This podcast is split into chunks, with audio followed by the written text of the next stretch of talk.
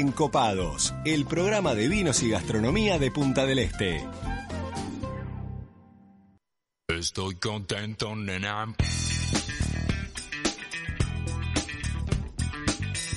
De estar con vos. Y voy a cruzar las fronteras para vivir con vos. Me basta una señal y estaré pronto cuando quiera. Yeah. Avísame cuando estés sola.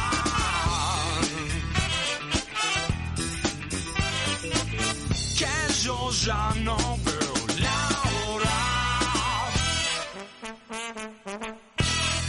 Muy pero muy buenas tardes, encopadas y encopados. Estamos haciendo, valga redundancia, encopados a través de la 96.7 Radio Viva Punta del Este y 96.3 Colonia. Y nos pueden seguir a través de la web www.radiovivafm.ui. Ya arrancó a fondo. Arranqué, arranqué, arranqué a fondo, arranqué con el eh, Con con, Claudio. Tadei a full ahí, a Rubén Rada, al místico, a full, un encopados, al full. como debe ser. ¿Cómo anda Juan Lazo? Bienvenido a Encopados. Muy buenas tardes, Piris. Qué alegría volver a encontrarlo en el estudio nuevamente. Pero, eh. Después de unas mini vacaciones. Se puede decir, por allá por las costas Sí, de Rocha. anduvimos ahí por la zona de La Paloma, Arachaña, eh, Costa Azul, La paisaje, Guada, la Guada, la Guada con la Guada. Eh, la Con guada con la con guada. la Guada. La verdad, eh, bueno, programas. Eh, gran programa lo tenemos hoy. Ya vamos a adelantar. Pero bueno, un placer de tenerlo de vuelta en piso acá. Y, con, y acá acompañado también con el amigo Aurelien. Se agradece mucho Juan Lazo y presentamos acá al amigo Aurelián Bondó. ¿Cómo anda Aurelián? ¿Cómo estamos? ¿Anda bien? Perfecto. En este día tan especial para usted también, ¿puede ser? Y es un día muy especial. ¿Qué, Es qué se el- cumple hoy? ¿Qué se Es festeja el hoy? Día Internacional de la Abeja. El Día Internacional de la Abeja, ¿eh? Ah, ¿saben? ah. Es, es imitador aparte, es imitador. Está grabado el sonido. Está grabado. Claro, es imitador de abeja. Mirá, el Día Interpolar con especial es el Día Internacional de la Abeja hoy, ¿sabe no? La verdad, Porque ahí, ahí, Ahí me mató, Ahí- ¿sabes? Ah, Ahí bueno, me está, mató. bueno, bueno. Ahí Tenemos me que- mató. Tenemos que tener un poco más de información, pero bueno, no, impecable. Pero Buenísimo. está, el- Es- el- es el gran insecto mundial De- estudiado. Y, ah, declarado hace poco, creo que estuve leyendo, no sé si una convención en Sí. Londres o algo, el, el animal o insecto más importante del mundo. Me gusta por los colores a mí, amarillo y negro. Es lo único que no me gusta de la abeja y la miel. Ah, es bueno. ¿A la miel no te gusta? ¿No te gusta tampoco? Eh, eh, lo único que no me gusta. El amarillo y negro. Ah, bueno. Pero igual, mire que hay abejas que no son amarillo y negro. No. Así Bueno, que eh, ya me pongo contento de vuelta. Muy bien. Igual, eh, bien, bien. Sí, el, sí, el- amarillo y negro. Sí, anoche bien, bien. Anduvo volando. Anduvo de vuelo. Lo, lo picaron en la hora. Y bueno, Se acabó es la hay, fantasía. pero- pero está- eh, estamos, estamos- No, no, no. Estamos en competencia. Estamos en carrera. Estamos en carrera. Le vamos a mandar un saludo hoy que, que no nos está acompañando al conductor, a Dabri Amaro. Este, Le mandamos un abrazo. un abrazo grande. Está pasando un momento. Un, un beso grande a, a su madre, Adelaida, que siempre nos está escuchando. Y bueno, arriba. Seguimos haciendo. Seguimos haciendo encopados. ¿Qué programón espectacular tuvieron la semana pasada? Y le podemos contar porque como usted estuvo, estuvo atrás de la radio. presente. Atrás y en el medio. Y no podía escapar, vos sabés. Eh, no, podía, no podía con la condición. Imposible escaparse de usted. Yo, yo vine feliz, digo, hoy no lo escucho para nada y de repente. Y de repente salta saltaba la voz. ¿Qué? Pero la verdad, un programa. No, espectacular. Me quedé ahí con Henry. Henry Eh, sus empanadas. verdad, todo un luchador, un remador, un hombre a pie, las empanadas. Que bueno, ustedes en el programa hicieron el recuerdo de este, quién no comió las empanadas de la parada Bien. 16 ahí. Es. Y bueno, y después todo lo que él fue fomentando y haciendo de un producto tan tradicional uruguayo en hacerlo un producto este, gourmet. Bueno, ¿no? Es parte de la cultura, yo le decía, es parte de la cultura nocturna Sí, sí, tal que cual. teníamos. tal cual. Esperemos que vuelva pronto. Me dejó asombrado. 1500 empanadas por día. No, la producción, eh, bueno, se lo preguntábamos, el tema del equipo, ¿no? Que tenía, contaba la cantidad de, bueno, de personas que trabajan y la elaboración que hacen a diario y la rapidez también que hacen. Hay que. Y con una diversidad de gustos importante, porque no es que hacemos jamón y queso, choclo, carne y panceta, sino que hay muchísimos gustos, con su preparado, con su macerado, con su historia. Sí, buscar su el, producto, produ- buscar el producto selecto también, no es decir, va, no voy a decir, no voy a decir un disparate, no, no voy a decir un disparate, que va cualquier cosa en una empanada. Se buscan productos de calidad. Sí, ¿Se entiende? Atún rojo. Me llamó la atención así una empanada de atún rojo. ¿eh? Vos tenés que probar. Bueno, Ese hay que, ese Sí. que probarla, ¿eh? Igual le, le tiré la oreja y le digo, hágame una de pesca local. eh. Y ahí Sí, me dijo, sí, sí, lo escuché. una de broto. lo escuché. Yo, lo- yo digo, en cualquier momento se la manda Juan. Venías muy lazy. Y Muy y Digo, que acá, a mí acá. me, me pican y... Sí, sí. Bueno, después estuvo muy bien Santiago Barruti con el tema de Napoleón también, hablando un Ah. poco de todo lo que es la historia de él y de lo que es el restaurante Napoleón en Punta del Este. Interesante la parte de la- las viandas esas personalizadas para deportista. Usted sabe que estuve Fue después algo con- que marcó mucho. O sea que yo no puedo. No, No puedo. Bueno, No. ¿cómo bueno? Estamos, estamos entrenando se para tiene que poner a tiro en algún momento. Pero bueno, ahí, ya se va a poner. Bien, y después todo el tema de la, la columna de Juan con grapa, este, orujo, Bueno, tuvimos ahí el mano- alambique, que no sé. el alambique con, con Germán que, que trajo ahí y explicó toda la fase de la destilación. Y, y bueno, estuvo interesante. un- interesante, un, ¿eh? espirituoso Sí. más que digno y rico de beber. Y bueno, estuvimos probando también la grapa que elabora en Garzón. Tremendo. Así que, bueno, pero hay fe- más festejos, porque también en esta semana, hablando de espirituoso, por Sí. ejemplo, fue el Día del Pisco. El día del pisco. El Sí, Día del el Pisco, día del otro pisco. gran espirituoso eh, sudamericano, ¿no? Se Con- disputa ahí entre Chile la- y Perú y bueno. la disputa entre ahí. Chile y Perú, pero lo importante que se elabora a lo largo de todos esos dos países Sobre el Pacífico. esos espirituosos a base justamente de, de- también de uva, ¿no? Sí. De materia prima de uva, como hablábamos el otro día, cada uno con sus cepas diferentes, sus variedades autóctonas que de inmigrantes españoles, canarios que trajeron hace muchísimos años. Y, y bueno, tenemos la posibilidad de probar también. eh, llegan sus picos chilenos y sus picos peruanos al Sí, Uruguay. sí. Y bueno, a través tanto como Cuando hay solo. competencia, cuando hay competencia es mejor porque tiene que hay, hay que competir y para Sí. competir hay que ser mejor uno que el otro, hay que siempre hay que hay que exponer la calidad que tiene uno sobre el otro y bueno, y de la mano del pisco, bueno, el clásico un pisco sour. Ahí Este, va, y lo ha catapultado impresionante con ese trago, pero también solo hay grandes referencias de, de pisco, eh, como para tomar como un espirituoso, como, como la grapa, como hablamos en Sí. también tuvimos el Día Internacional del Whisky. El Día Internacional del Whisky que en la Que en, en- en arroba en encopados en arroba encopados UI pueden entrar y bueno, ver todo ahí la información que hay que hay acerca del whisky que Aureliana acá Aureliana acá le está contando un poquito de la, de la, de la publicación Hay- que se hay subió. entrar, hay, que entrar, pero y mirar, la verdad que es- está todo muy bien explicado. Qué mundo el whisky también, ¿no? Ah, Uy, largo. mundo Ah, y cada claro. vez más. hay que traer un o sea, experimentado en whisky en estos días. ¿eh? Hay Sí, mucho, hay, claro hay unos sí. cuantos Hay. experimentados en whisky en la zona que Hay, hay lugar, hay para mí dos lugares clave acá en Maldonado ¿Ah, sí? A ver. Sí, nocturno. y Nocturno. Sí. Tengo que hablar. Te uno lo- se lo vi hace poco usted que ¿Eh? subió unas imágenes. que Bueno, no, uno, es, uno es Moby Dick, que para mí tenía la barra totalmente. más amplia de whisky. Total. Pero otro que le compite y la verdad que es un amante del whisky, que un día espero poder traerlo al programa, es el Barbudo. Sí, total. Lo Tiene conocí un- hace poco y impresionante la cantidad de ¿Y maltas. dó- ¿Dónde es Tiene eso? una cantidad en la barra. En la barra. Eh, cerca ahí de la plaza donde está la iglesia. Cerca de la escuela, un- por ahí. re- por- él hace chacinados, conservas, le encanta la parte de bueno, gastronomía. Tiene un restaurancito donde vas, te sentás y no vayas a preguntar qué de comer, porque ya te mira mal. Y te empieza a traer. Ah, me encanta ese te formato. trae, te trae. Me encanta ese formato. Bien. Y pregunta, la verdad que yo el otro día fui con un amigo y gastamos mil pesos cada uno, tomamos un whisky cada uno, una botella de vino y Epa, comimos. Interesante, ¿eh? Andá diciendo al barbudo que vamos para ahí. Sí, pero- Podríamos hacer Sí, sí. este, Antes que es me buena. cambie un poco para hablar de whisky, porque el oyente ahí quedó... Hay una gran diversidad a nivel Bueno, mundial de países. El mejor whisky dicen que es el japonés. Bueno, una, por ejemplo, el Que no whisky no probado whisky, whiskies escoceses, whiskies irlandeses, eh, bueno, en Estados Unidos, Canadá, Irlanda. eh, en su momento a nivel local también se hizo producción de sí, whisky, sí. eh, pero Todo- hay una diversidad enorme de, de- de historia de whisky, de materias primas, porque Claro, de la, base, la base de, los diferentes países va también de la materia prima que utilizan. Ahí está la, la, la gran diferencia entre unos y otros, ¿no? sí, y la forma de, maíz o destilación. centeno. Después la- los terroirs, que también lo, lo manejamos mucho en el vino, en el whisky, importantísimo. Eh, Las la- aguas Las utilizadas. aguas. Volvemos a lo que hablábamos de un principio en la columna, la- que lo importante y el jugador que juega, eh, valga la redundancia, eh, el agua, ¿no? Eh, las turbas, los filtrados, las crianzas en madera que se utilizan, por ejemplo, como De- de decía, de diferentes Sí, va- sí. de variedades de, bebidas Sí. que han envejecido en la madera, robles diferentes. Ah, qué mundo Bueno, lindo, oh, qué mundo lindo. No, la verdad que si entra, a ver, como uno capaz que se identifica más, uno es sommelier, sabe tú un poquito, Sí. humildemente, pero se vuelca más hacia el vino quizás, Sí, al corazón. pero al corazón, pero hay un mundo, hay gente, a ver, hay, hay cada apasionado, amante, profesional, experimentado, que, que es una cosa Dos cosas. Por ejemplo, un, un libro que se me viene a la cabeza eh, para los amantes del whisky, si pueden comprárselo, se llama Michael Jackson, igual que, que el- que el cantante. Es, eh, trae la historia de todo lo que es whisky. Increíble está ese libro. Y después a nivel mundial y, y en Montevideo hay unos bares temáticos de mucha variedad, de diversas variedades de whisky. En Uruguay tenemos la, por suerte, aparte de tener un gran consumo Bueno, y estar en la estadística mundial, No sé si mundial. pero era el primer consumidor. Sí, sí, No si Estamos dentro de los primero. cinco, estamos dentro de eso, per cápita, por supuesto.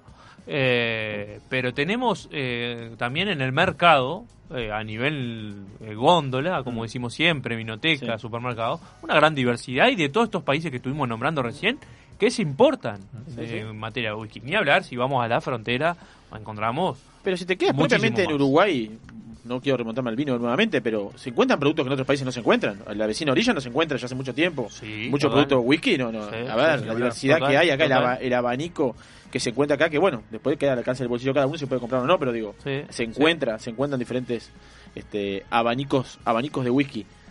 Algo muy importante que tenemos que nombrarlos de ya, se viene una cena de encopados. Ah, Buah, en materia de se noticias, viene la, la noticia de mayo. Qué apertura de programa. La tenemos. noticia de mayo, se viene una Volvemos. nueva cena de encopados, va a ser el próximo jueves. próximo Muy jueves. bien. Horario, cuénteme horario, ¿Dónde? cuénteme con quién vamos a maridar ese, esa noche, porque es impresionante con Vamos, a, lo vamos vamos a a de a poquito, me parece. No, vamos, vamos a tirar la, la- después vamos a- más adelante vamos a ver el menú. Vamos Ahí a tirar, va. va a ser el jueves 27 de mayo, a partir de las 20-30 horas, no, en restaurante Guapa, de Punta del Ahí Este, está. zona portuaria. Y nos va a acompañar la bodega, la familia Pisorno, grandes amigos de, de los encopados, van a estar acompañando en esa cena maridaje, Que ya que se va a realizar el jueves 27 de mayo a las 20 y 30 horas. Eh, a partir de, de este momento, a nosotros mismos nos pueden reservar. a través de las redes. A través de las redes, a partir de mañana se lanza el anuncio y bueno, este, sabemos que rápidamente nuestros seguidores y amantes de la, la buena gastronomía van a... Van a este, no preventa, no ponemos a ningún descuento con No preventa. importa, es la preventa.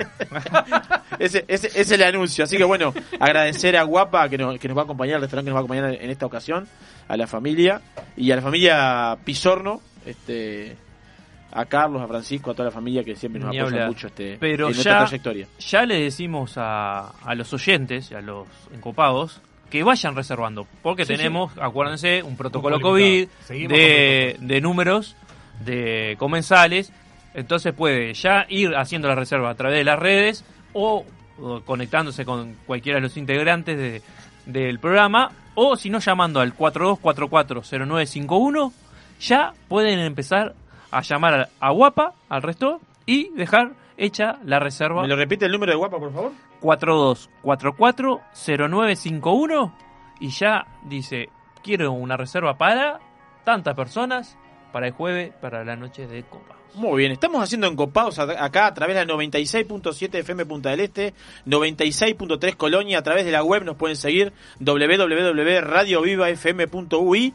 Jueves 20 de mayo de 2021, programa 36 de encopados, 36. ¿Quién lo diría? Y bueno, y tenemos que nombrar a, los- a- a nuestros auspiciantes. Isidora, 481 que está cerrado, descanso de personal, reabren el 11 de junio, así que bueno, ya la gente está esperando afuera de, de, de- Ya hay de cola. 481 para ir a comer un... Pasé eh, por un- ahí, hay, hay uno que acampó. ¿Hay uno que está esperando? Sí, sí, hay uno que bueno, porque va, la- eh, eh, hay que llegar primero. Sí, hay que llegar primero. Sí. Pontín, para Casa Silva, El Emigrante, Estrella Galicia, Escorihuela Gascón. Vinos del Mundo, Gran Cru, Bodega Garzón, Solera, Bar de Tapas y Vinos, E y Navi. Qué bien. Bueno, así que bueno, tenemos acá haciendo. Pues es que el otro día haciendo unos mandados, este, fui acá al Box Garden. Porque, Sí. claro, como falté la clase pasada. Entonces, entro a recorrer, no tenía mucha experiencia, había un par de veces, uno, un par no, una vez ha habido a Box Garden Muy nomás. buen lugar. Este lindo lugar. Me encuentro con acá con el hombre con Carreño, acá con el hombre de, que- de los controles. ¿Pinchando o música? No, no, tiene un comercio ahí. Cuéntenos, Carreño, a ver, por nosotros acá somos de vino y gastronomía. no sabía ¿Cómo yo. andan encopados? Un ¿Cómo placer andás, Carreño? acompañarlos como Bienvenido. todos los jueves. Contanos un Eh, poquito. me encontré con, con Javi, sí, ahí bueno, tengo una casa de té este, junto a, a Sofi, mi novia. Y bueno, eh, fusionamos lo que es papelería, libros, pastelería y, y un poco de, Mire usted, de té. ¿no? Así que, nada, si, si un día gustan. Bueno, Pero- le invité, le dije, vení, vení, comete un macarrón de estos que están este, están testeados y aprobados por Nico Zunino. Y me dice, no, fue el que, nos dio la bendición. Pero no, no quiso, me dice, no. No, estaba, estaba socado. recién acá. Yo- ¿Cómo sería? ¿Cómo sería para que no? Ah, yo tendría que- que- ¿Para qué ese cuerpito no quiere algo comer? Eh, Oh. pero bueno, así que está la. Ya tendría la que pasar. hecha ¿eh? a la mesa. Pasa que me paso por.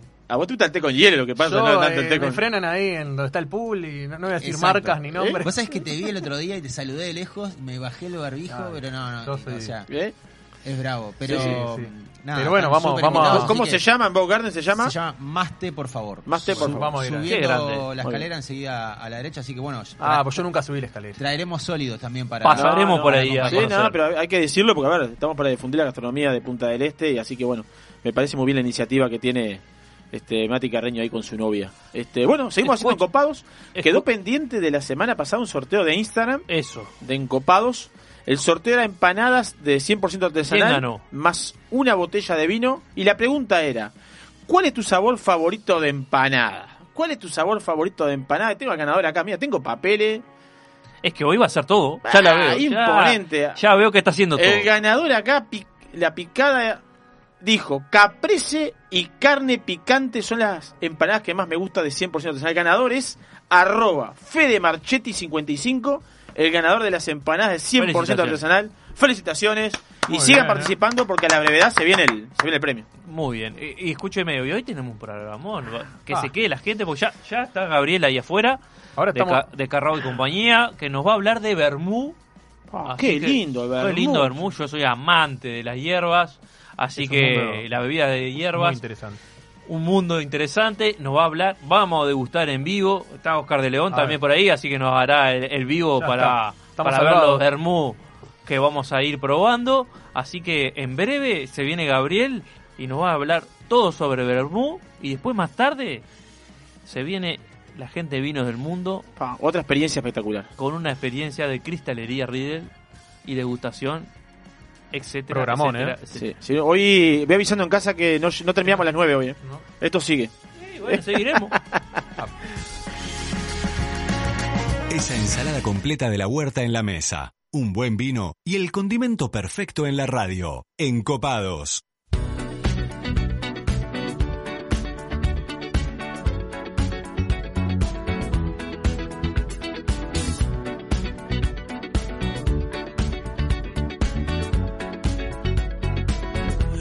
The legend of the phoenix. All ends with beginnings. What keeps the planet spinning? Ah, the force from the beginning. Look.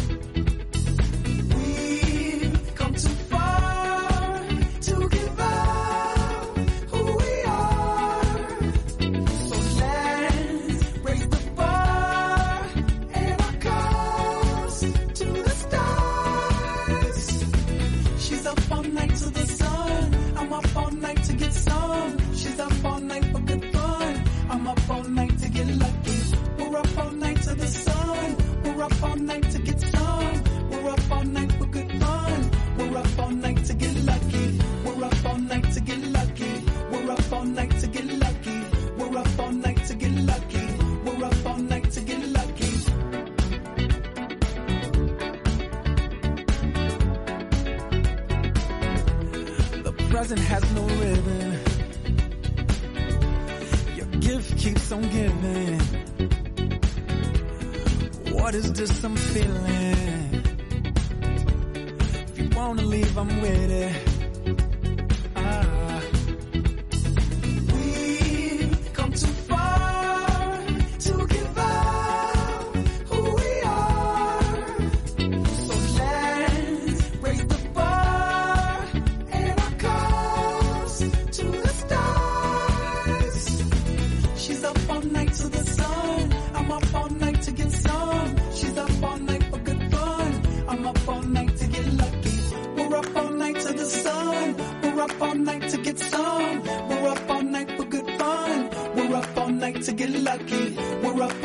Get lucky. We're up all night to get lucky.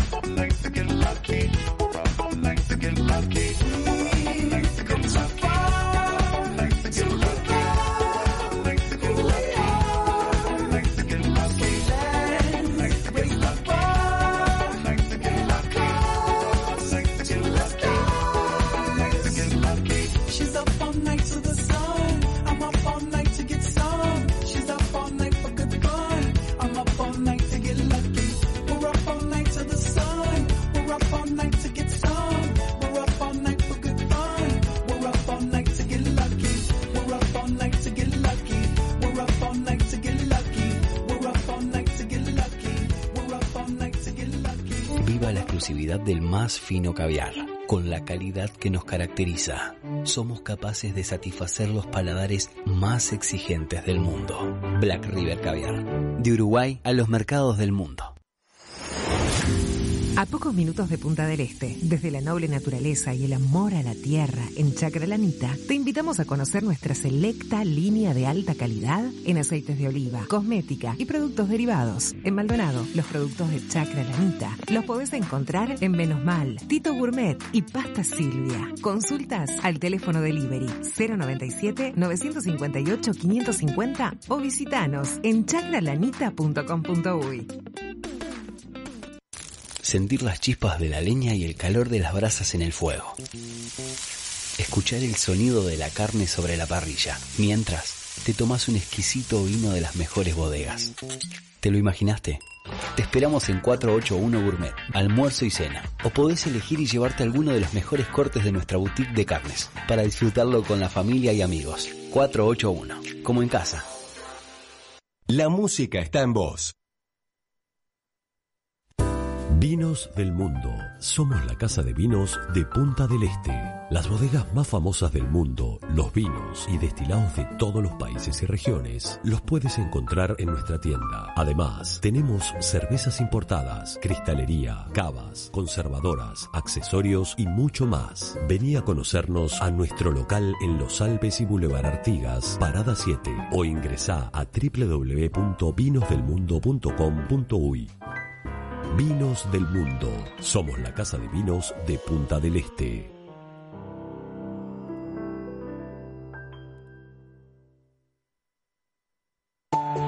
El 2020 fue un temporal de tonos inesperados. ¿Será que vino para decirnos algo? Vino para cultivar la paciencia y para reinventar aquello que dábamos por sentado. Vino para recordarnos que cuidar de la tierra también es amar y para sellar aquellos lazos que nos unen. Vuelta al sol, esta vez, vino para cosechar lo mejor de nosotros. Vinos del Uruguay, lo mejor de nosotros. Restaurant Isidora, donde los sabores mediterráneos se conectan con la mejor vista del puerto de Punta del Este. Además de nuestras especialidades en pescados y mariscos, podrás probar nuestros exquisitos platos de pasta y risotto y maridarlos con una de las más de 200 etiquetas de Uruguay y del mundo que componen nuestra cava. Abiertos al mediodía y a la noche, en Rambla del Puerto y calle 21. Isidora, calidad en cocina y servicio. En el año 1999 abrimos nuestra primer tienda de vinos en Argentina. Actualmente contamos con más de 50 sucursales entre Brasil, Argentina y dos en Uruguay. ¿Ya sabés quiénes somos? Tenemos vinos de Francia, Italia, España, Portugal, todo el Nuevo Mundo, Uruguay, Argentina, Chile, Estados Unidos, Sudáfrica y Nueva Zelanda. ¿Aún no sabés quiénes somos? Desde el 2005 estamos en Avenida Roosevelt y Parada 7 para que tu compra se transforme en una experiencia. Somos Gran Cru, la tienda de vinos número uno de la región. También experimenta la compra online a través de grancru.com.uy. La carne en la parrilla. el vino respirando en la copa y encopados en Radio Viva. Se escucha en nuestra costa. Rosetta. Sweet Rosetta fat. She thought she was a cleaner, but she was a frying pan. Yeah, that's the, the picture. The picker. Picture the fingers, great. Okay.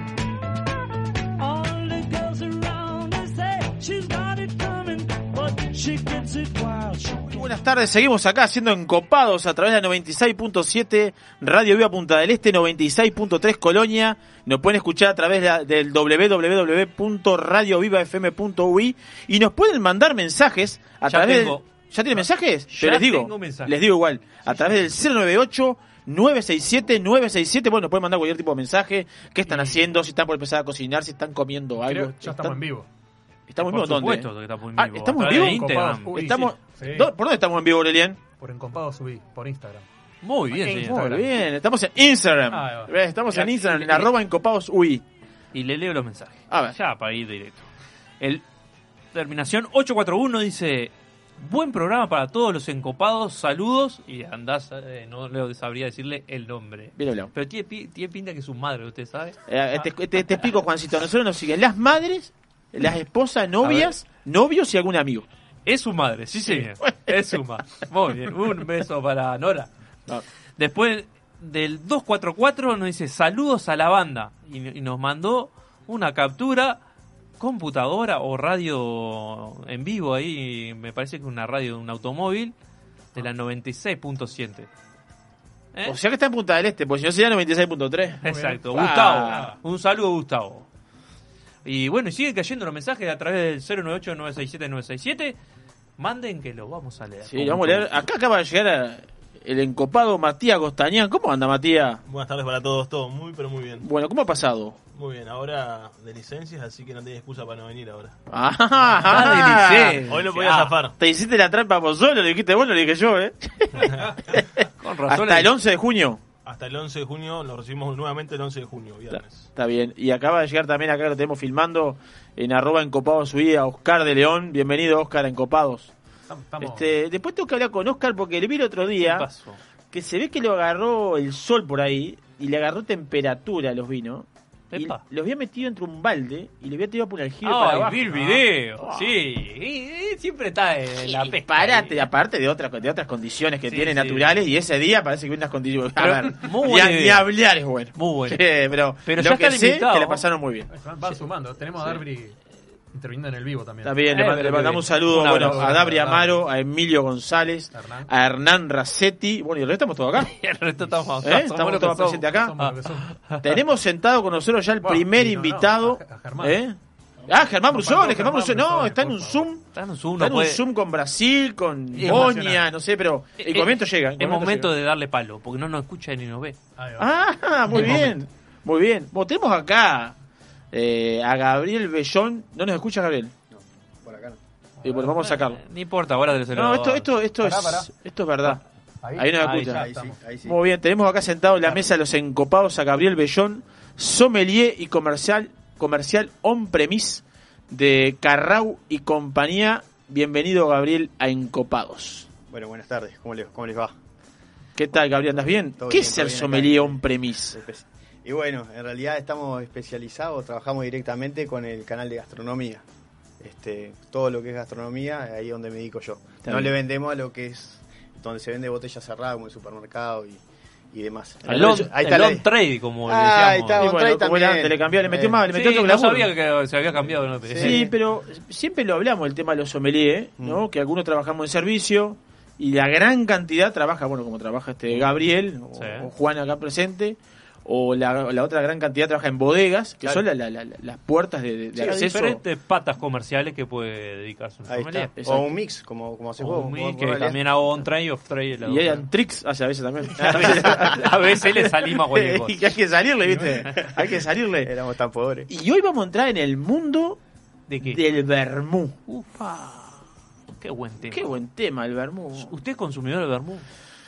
Consumo, pero más que nada el vermú lo consumo tipo. En cóctel. Dije tipo. Yo cuando escucho a mi hija a veces que dice tipo me enfermo y le dije yo. Eh, Eh, está bueno. Este, En cócteles. Te mando un beso, Martina. En cócteles. En cócteles. en cócteles. Me fascina el Negroni. Sí. eh, Sí. lo, lo- lo utilizo mucho ahí, el roso. Este, Me gusta el Dry Martini.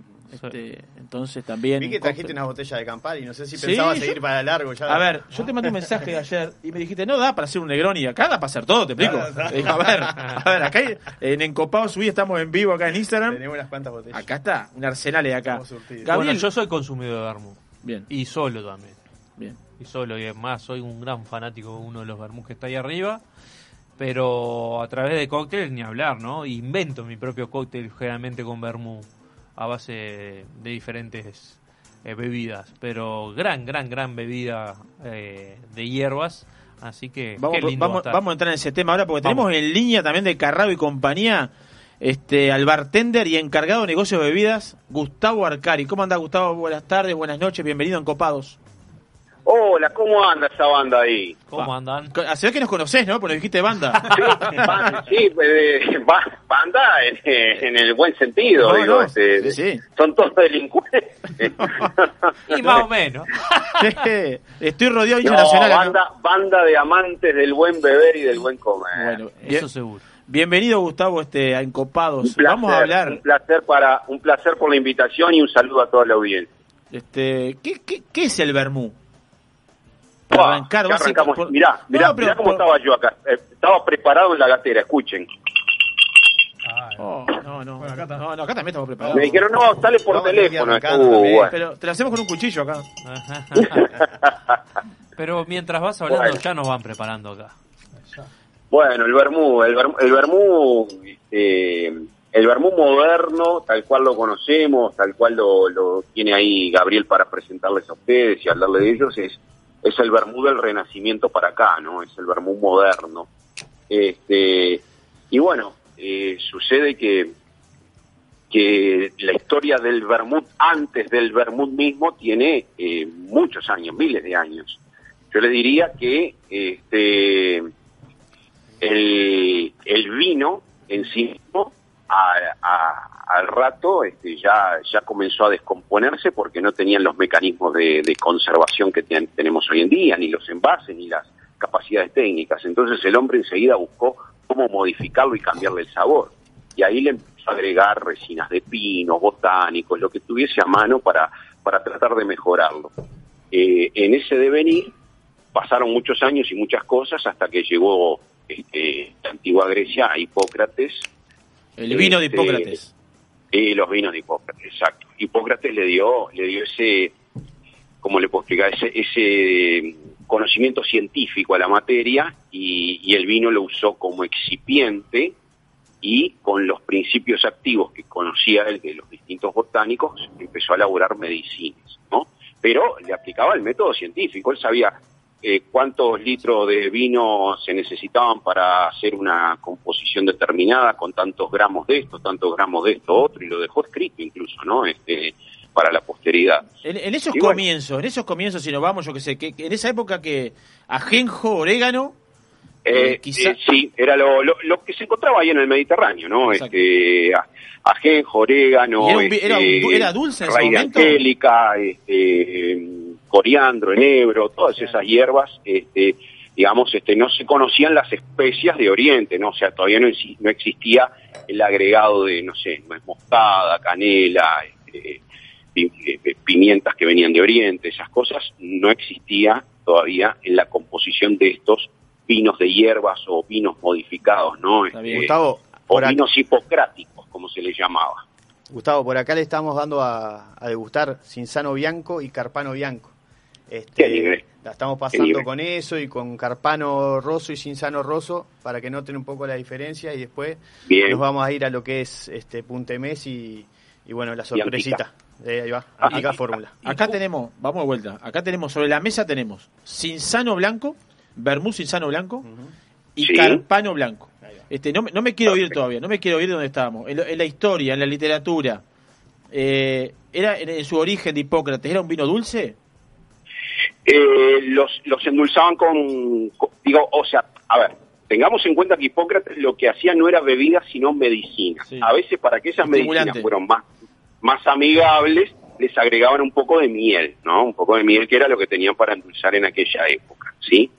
No estamos hablando de una, de una bebida específicamente, sino que estamos hablando de una, de una medicina elaborada en base a vi- eh, vino y, y. Eso va migrando después durante el Imperio Romano, este, va migrando, van cambiando, eh, comienzan a hacerse accesibles especias y hierbas y botánicos que venían de otras, ¿no? El, comer- el comercio empieza a, tener una relevancia en esto y empieza eh, a llegar productos de ultramar, de otra zona, que este, algunos de ellos terminan en estos vinos de hierbas.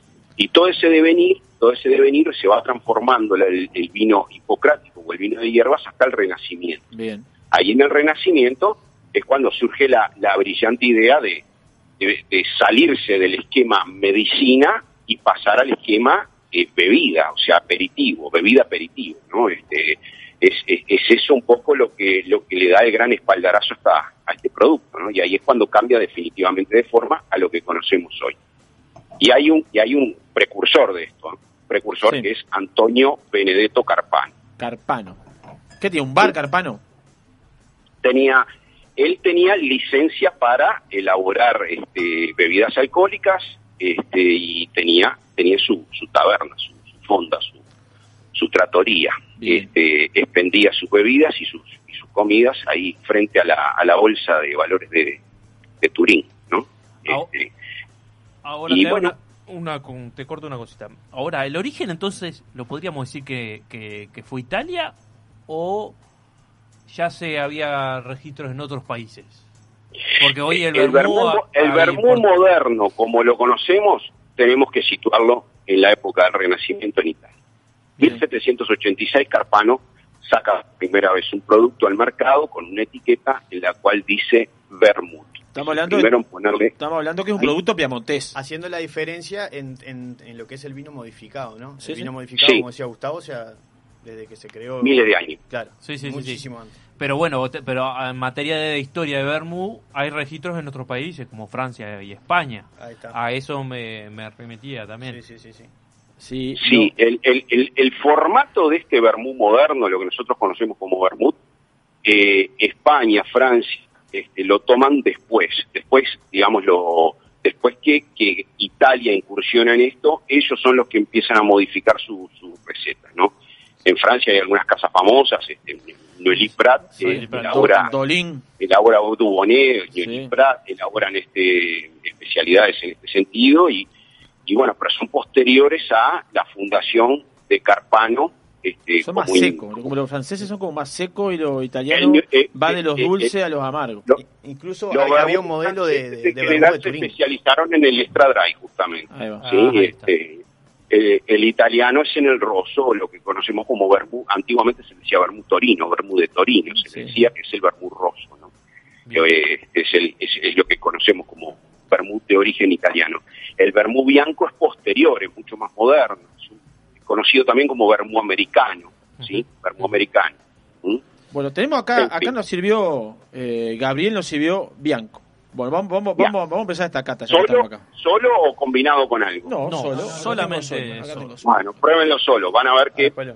entre los distintos fabricantes siempre hay diferencias porque cada maestrito con su librito. O Este- sea, para contarle palabra- al oyente, Cinzano por un lado y Carpano por el otro, dos elaboradores, dos fábricas, Sí, o no sé cómo sí, podríamos decirlo, eh, dos marcas diferentes, ¿no? Ahí está. Sí, sí. Cinzano Sí, más sí. o menos de 1757, este, uno de los, de los primeros Bermú. Cinzano elaboraba Bermú desde antes de... Carpano fue el primero en colocarla en la etiqueta Bermú. Este, pero Cinzano, ya, o sea, se dice que ya elaboraba Bermú desde antes. ¿Qué significa la palabra Bermú? No sé, Bermú este, es de- viene del alemán, ¿tá? que significa ajenjo. Ajenjo. Este, o sea, no, no hay no hay Bermú sin, a- sin ajenjo, Bien. en realidad. Escrito Este, con W, escrito con W en alemán es, es este, exacto el nom- la, nom- la denominación del ajenjo, que es la planta de la, la artemisia, ¿no? La artemisia o, o este o como es este Sí, la absenta también, ¿no? La Absenta. absenta que es este de, de ahí se hace el licor ese que supuestamente es alucinógeno. Sí, eh, es alucinógeno, sí. Yo he visto cada cosa. Sí. Yo, si, si es por ver cada cosa rara, eh, yo sin tomar absenta también eh, estuve alucinando.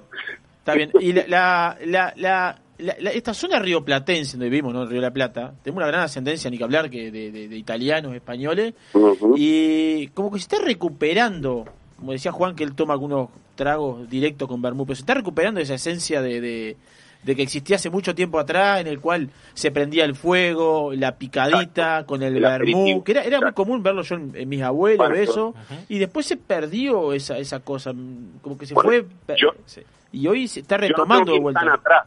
Yo no tengo que ir tan atrás. En casa, por ejemplo, era típica la raviolada casera de los domingos y mientras se elaboraban los ravioles, este, entre mi padre y mi madre se tomaban media botellita de vermú ahí a, a la, a la- ¿no?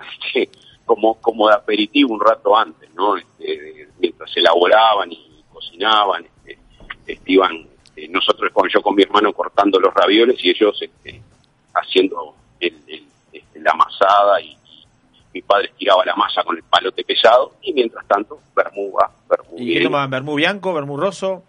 Rosso tomaban ellos. Rosso. A ellos les gustaba el roso. A ellos les gustaba el roso. A mi madre le gustaba el roso y a mi padre también. Eh, aparte- eh, y no so- estoy hablando hace ya, no sé, 45 años atrás ¿no? Este, yo lo recuerdo perfectamente eso. Pero sí, es una re- es una es una vuelta a los abuelos, ¿no? A la, la bebida de los abuelos, por decirlo de alguna forma. Aparte en Uruguay, eh, Uruguay era un gran elaborador de vermú a nivel Sí. nacional, las diferentes bodegas eh, tenían sus vinos de Sí, con siguen teniendo, ¿no? y No siguen, tienen algunas mucha siguen difusión, teniendo, pero- No, y están floreciendo muchas nuevas. y fue tan alto el consumo que, que, bueno, se desarrolló una marca muy tradicional que era Oyama, Sí, sí, claro. eh, más allá que es competencia del No, grupo de pero competencia, pero es una realidad. tenía porque, también, bueno, o eh, tiene o llama, Vermú. o llama, o llama llama con era- caña a los 33, un medio y medio. un medio y medio se lo sí, desarrolló claro. justamente esa marca que por el alto consumo que había de vermú en la sociedad hay uruguaya. registros, hay registros de que todas las marcas de vermú sumadas por allá por, digamos, este fines de, de la de las décadas del 70, un millón trescientos mil litros se Sí. vendían en todo el Uruguay, sumadas todas las marcas, ¿no? Increíble. Es un número. Es impresionante, es un tremendo número, Sí, sí. tremendo número. Igual la caída fue ahí por los 80, los 90, Exacto. do- donde ganó la, la cerveza, este, bueno, el vino también, ¿no? Y bueno, fue, Este, lo que pasa es que vino toda y- la transformación de la venta de la cerveza y, y, la- y aparecieron las multinacionales. aparecieron, ¿no? aparecieron otro tipo de whisky también y el uruguayo Sí, sí, sí, obvio. Sí. le, ganó, ¿eh? Fue una apertura también. Eh, en esa época, en esa década sobre todo, como dice Gabriel, no no ingresaban whiskies Sí. importados. Eh, habían muy eh, un- no había whiskies importados, porque yo lo escucho a mi padre siempre decir que no existía whisky importados. Existía- Había tres marcas. este, había alguna- marcas, no más de eso. algún destilado, pero básicamente era Había- ¿Cómo y no- cómo no espinillar, básicamente Espinillar. Era, era básicamente espinillar, entonces Espinillar el Caña grapa, espinillar, Sí, sí, sí. Caña Grapa Espinillar, alguna marca de whi- whisky industria nacional, que ya Exacto. algunos de ellos ya tienen más de 50 años, por ejemplo, Old Times y Gregson tienen más Sí. de 50 años los dos, este, y, y después este dos, tres marcas de whisky importado y no más de eso, no Sí, más sí, de eso. Está bien. Este, Degustación. era- era lo que- Degustación del bianco. Eh, Recomendaciones y cómo servirlo. porque sí, eso está- sí, está sano bueno. se viste. Acá este Gabriel, ¿es para beberlo así? ¿Para la degustación se sirve así? Ahora están a, a temperatura casi ambiente. A mí me gustaría, o sea, se pueden sacar de la heladera y, y tomarlo sin hielo tranquilamente. Lo recomendable para mí es con hielo. Este y bueno, y en realidad en los blancos siempre acompañado de un, de un cítrico, este, un- una lima. Yo tengo menta, tengo limón acá, este y, y mucho hielo. Bien. Este, o bueno, ya solo de, de la, de la heladera. Este, son perfiles diferentes. Este, el, el cinzano este, es, es un poco más, más herbáceo Sí. y, y el carpano va más hacia, hacia lo cítrico. Y Sí, el, primero está más, se le nota más una nota de pimienta blanca, este, una, nota, una, una- una clara nota de, de- de Nosotros- pimienta de hierba. Les trajimos uno- unos descriptores que, Ah, bueno. que podemos encontrar, si quieren los pasamos. Este, está muy muy muy muy de, muy fragante y muy aromático nariz la verdad son este muy agradable y la, la- la dulzura después este, vamos a gustar vamos a gustar Sí, una de las cosas que, que siempre el mundo del vermú es eh, lo aromático y lo complejo, ¿no? Eh, que es lo que más destaca por la, eh, la cantidad de abanico de, de botánicos Claro. que tiene y de cítricos y de frutas. Entonces, eso lo hace complejo y, y atractivo. Sí, y uno de los factores que tiene bueno el vermú de atractivo es la el balance que tienen entre dulzura y amargor. Eso es Entonces, eso, fundamental. eso es lo que te, te, te, te- te atrapa la entrada en boca de lo dulce y después te deja esa, esa sensación totalmente amarga en el, en el paladar y en el po. Que no Eh, puede faltar porque ese es el carácter aperitivo, justamente. eh, eh, es correcto lo que acabas de describir, correctamente así. Es este, y según según el, el, el tiempo, digamos, de ingreso a la boca, es, el- es la distinta sensación que te deja, ¿no? Este, está, está correctísimo eso. Este, para, para elaborar, ¿cómo- ¿cómo se diferencia? ¿Qué diferencia hay más allá del color que le vemos hoy? Y para que usted lo expliquen, que viene a esto, ¿en qué se diferencia un bianco con un roso? Bueno. ¿Vas vos, Gabriel, o voy yo? Eh, no, no, voy yo. O sea, el roso. El- ahora este, hay, hay vermú.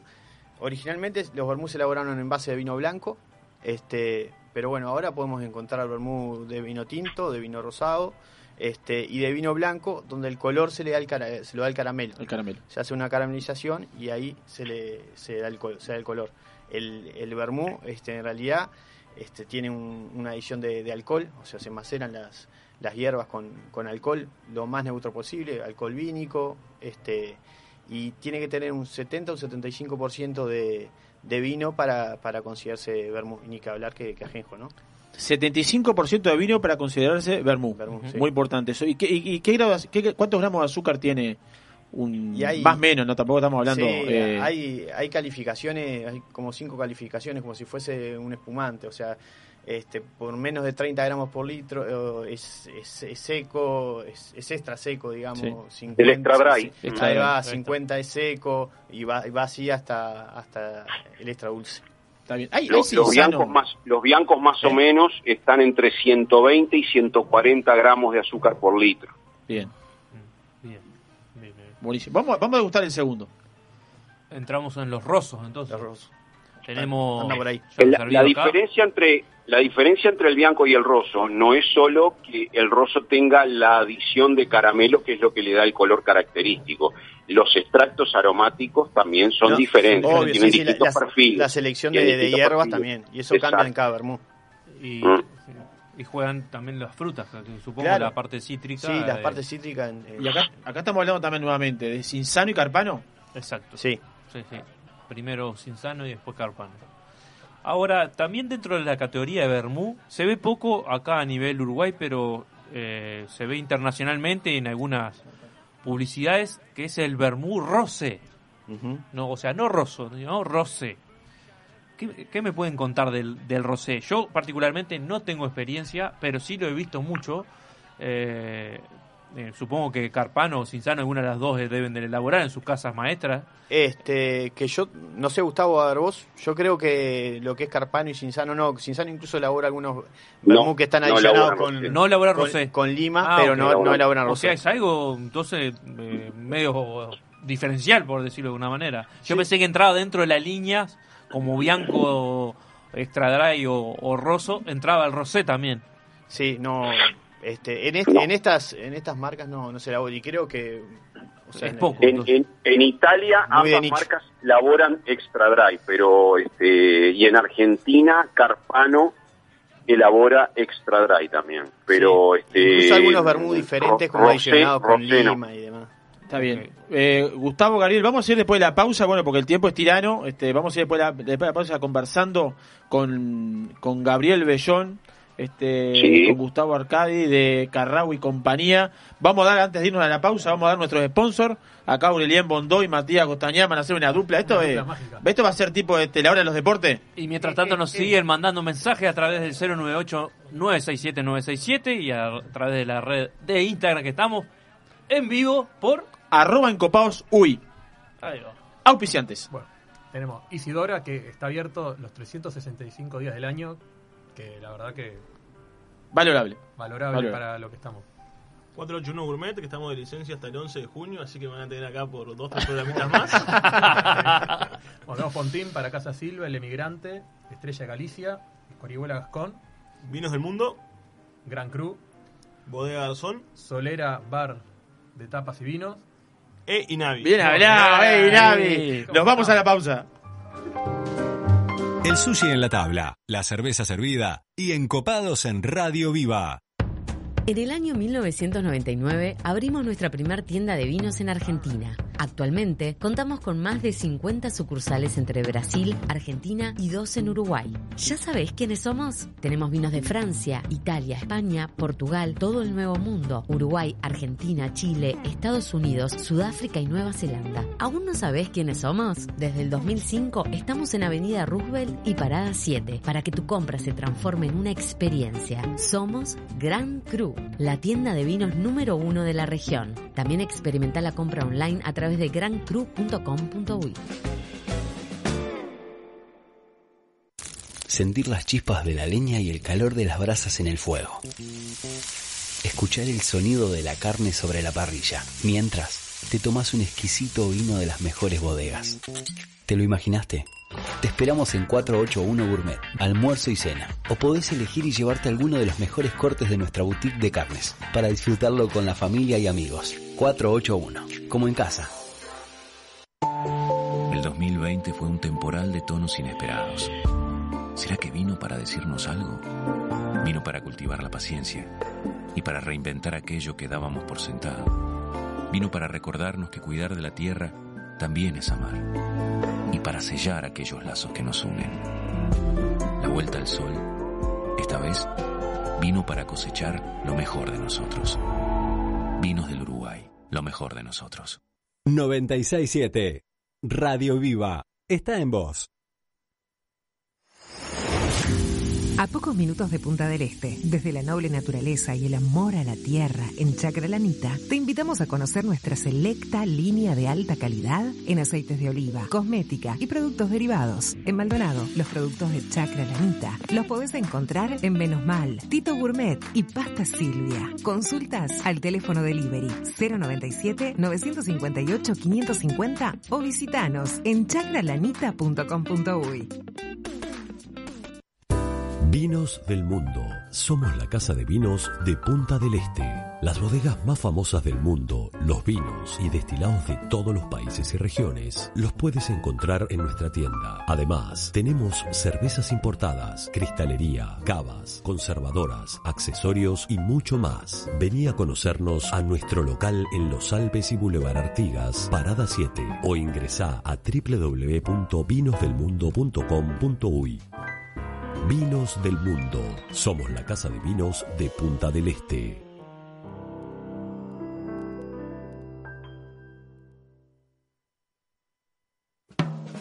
Restaurant Isidora, donde los sabores mediterráneos se conectan con la mejor vista del puerto de Punta del Este. Además de nuestras especialidades en pescados y mariscos, podrás probar nuestros exquisitos platos de pasta y risotto y maridarlos con una de las más de 200 etiquetas de Uruguay y del mundo que componen nuestra cava. Abiertos al mediodía y a la noche, en Rambla del Puerto y calle 21. Isidora, calidad en cocina y servicio. Viva la exclusividad del más fino caviar.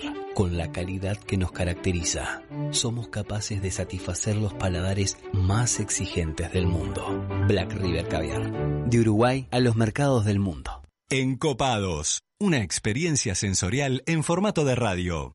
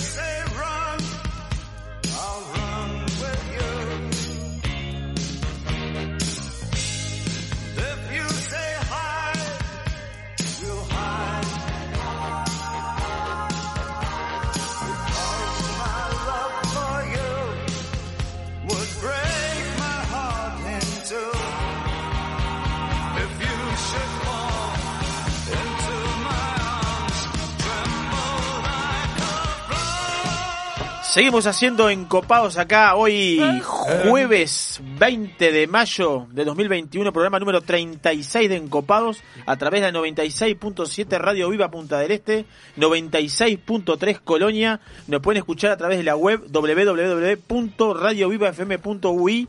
Nos pueden mandar mensajes a través del 098-967-967 y ya estamos en vivo a través del Instagram. Estamos en todos lados. Arroba encopadosui. Para, para. Yo ¿Qué me pide? ¿Qué me qué- pide? ¿Qué- Yo quiero saber qué están haciendo ahora. Escuche, escuche, escuche. No sé. A ver. Ah, Ah, ya traguito. Hizo ruidito. Mire, mire. Qué espectacular. Oh, se fue. se me hace agua la boca, se me hace agua la boca. tenemos a Gustavo Arcari y. Gabriel Bellón acá de, dejen, dejen algo, por de favor, y dejen compañía. algo. Pero tú no sabes en qué mano caíste lo que pasa. No saben los tomadores que somos.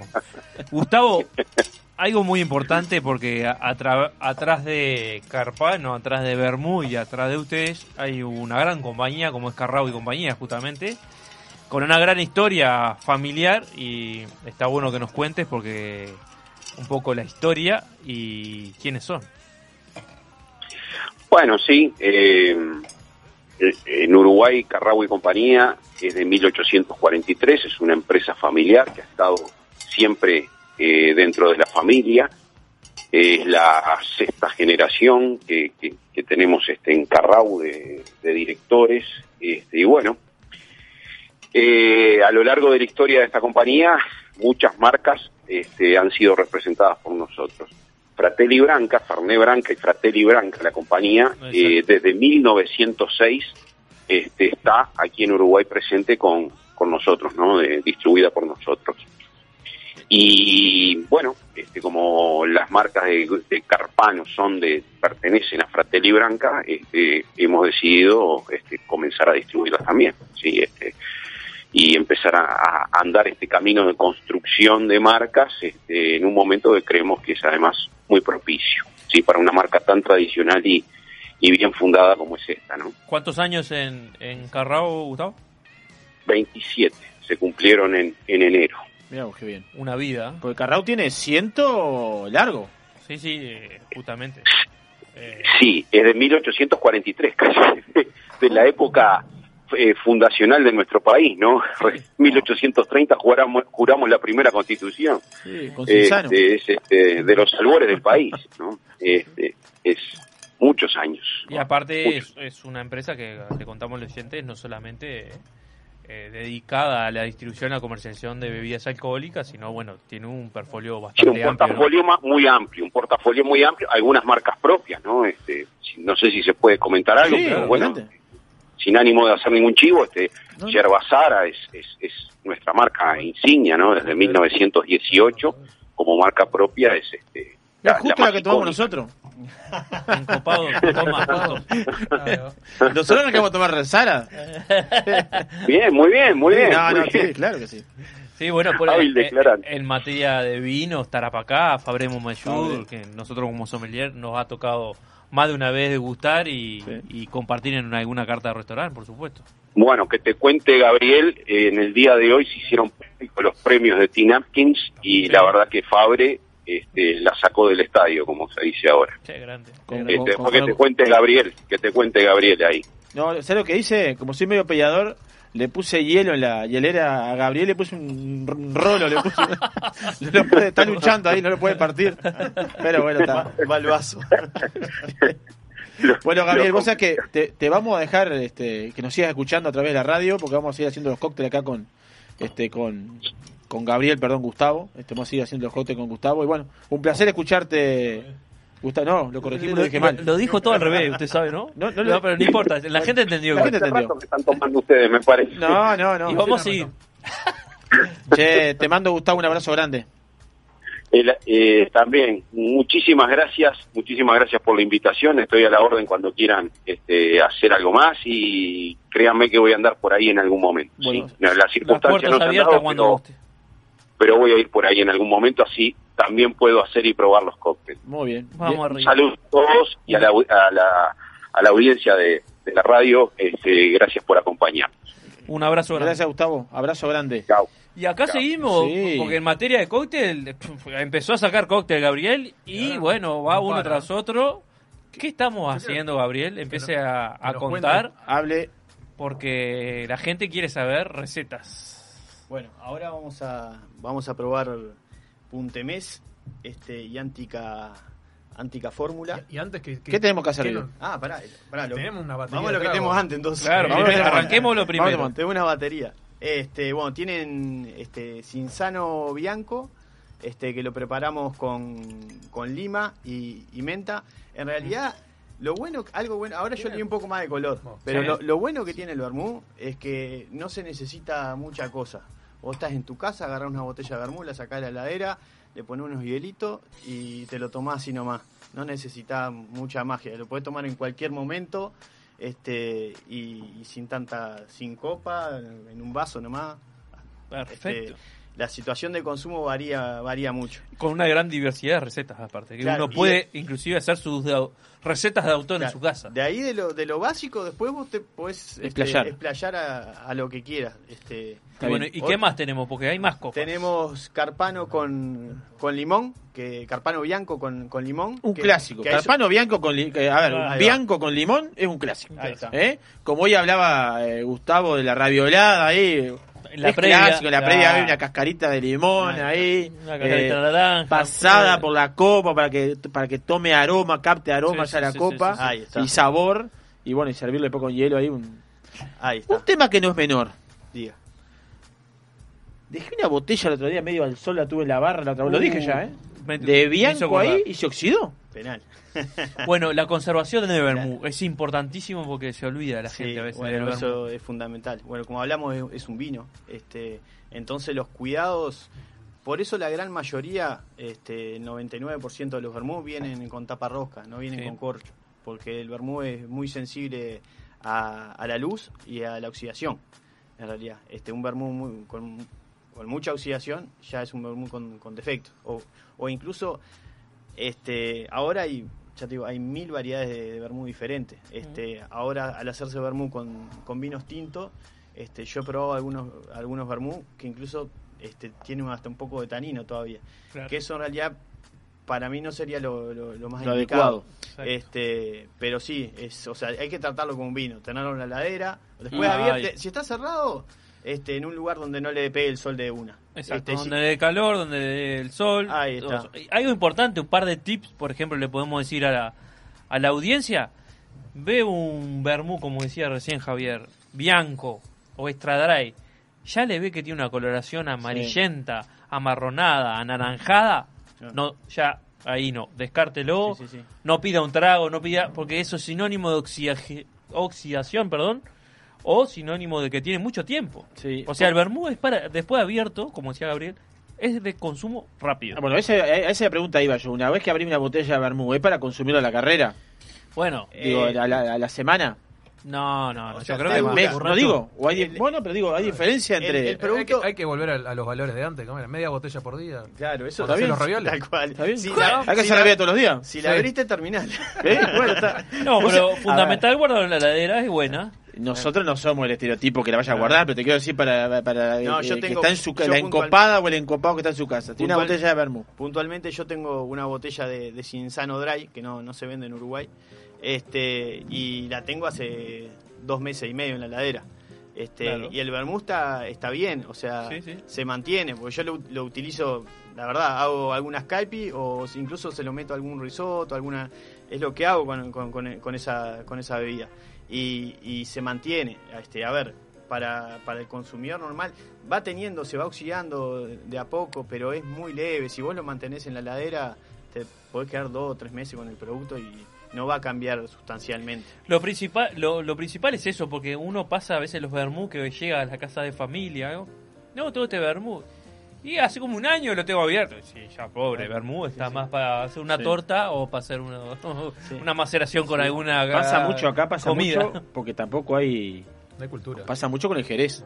Eh, Con con, un el fino y un manzanilla es muy común. Exacto. Muy común que el jerez, un fino y un manzanilla para abrir y tomar. O sea, ese sí es abrir y tomar. Y acá se guarda. Uno te pide un jerez y se guarda, se guarda, se guarda. Claro. Cuando queda todo, ¿no? está liquidado. Claro, pero en, en el caso de, de, de es más contraproducente porque tiene botánicos. Entonces se echan a perder más rápido. En el caso del Jerez no tiene ese botánico o esa fruta o esa cáscara que nos lleva a que se degrade tan rápido. Sin duda que tiene una oxi- Sí, sí. oxidación rápida. Pero en el caso de vermú tiene materia prima, inclusive le- les puede llegar a suceder, le contamos al oyente, que ese vermú empiece a precipitar inclusive alguna materia Sí, colorante o sí. materia orgánica en el fondo después de un largo oxigea- oxidación. Sí, sí, sí. sí. Muy bien. Pasa, en los blancos se nota, Sí. se nota mucho más. Puntemes. Muy bien. Este, ahora justo no lo tenemos a Gustavo, pero este, a veces con, lo- con los años, no sé si está escuchando se va a reír, pero con, con los años uno cuenta las, las anécdotas de forma más graciosa, ¿no? Este, el Puntemés, este, bueno, nació de, este, es, es de, de la marca Carpano, Carpano. Este, y en realidad es, es como si fuese un cóctel embotellado. Este Puntemés es, es un vermú este, con un punto y medio más de quina.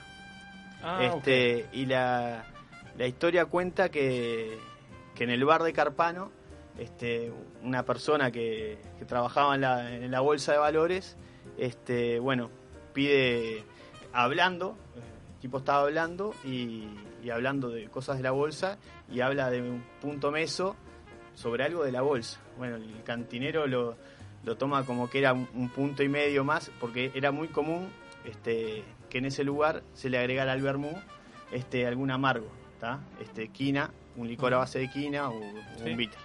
Este, y bueno, el cantinero ahí se equivocó, felizmente, y, ¿Y salió, y salió puntemés. Que yo el puntemés, que una, a ver, eh, puntemés punto y medio, un dialecto piamontés, milanés. Claro. Este, Este, y bueno, en realidad, o sea, se creó ahí y después, este, nada, se dieron cuenta, la gente de Fratelli Branca se dio cuenta que, que, que era un éxito y bueno, y lo, y lo, lo embotellaron. Bueno, en Argentina existe eh, el licor, el- sí, licor, no sé cómo, se- en qué categoría entraría, que es la hierroquina, que es justamente el integrante ese que estabas hablando.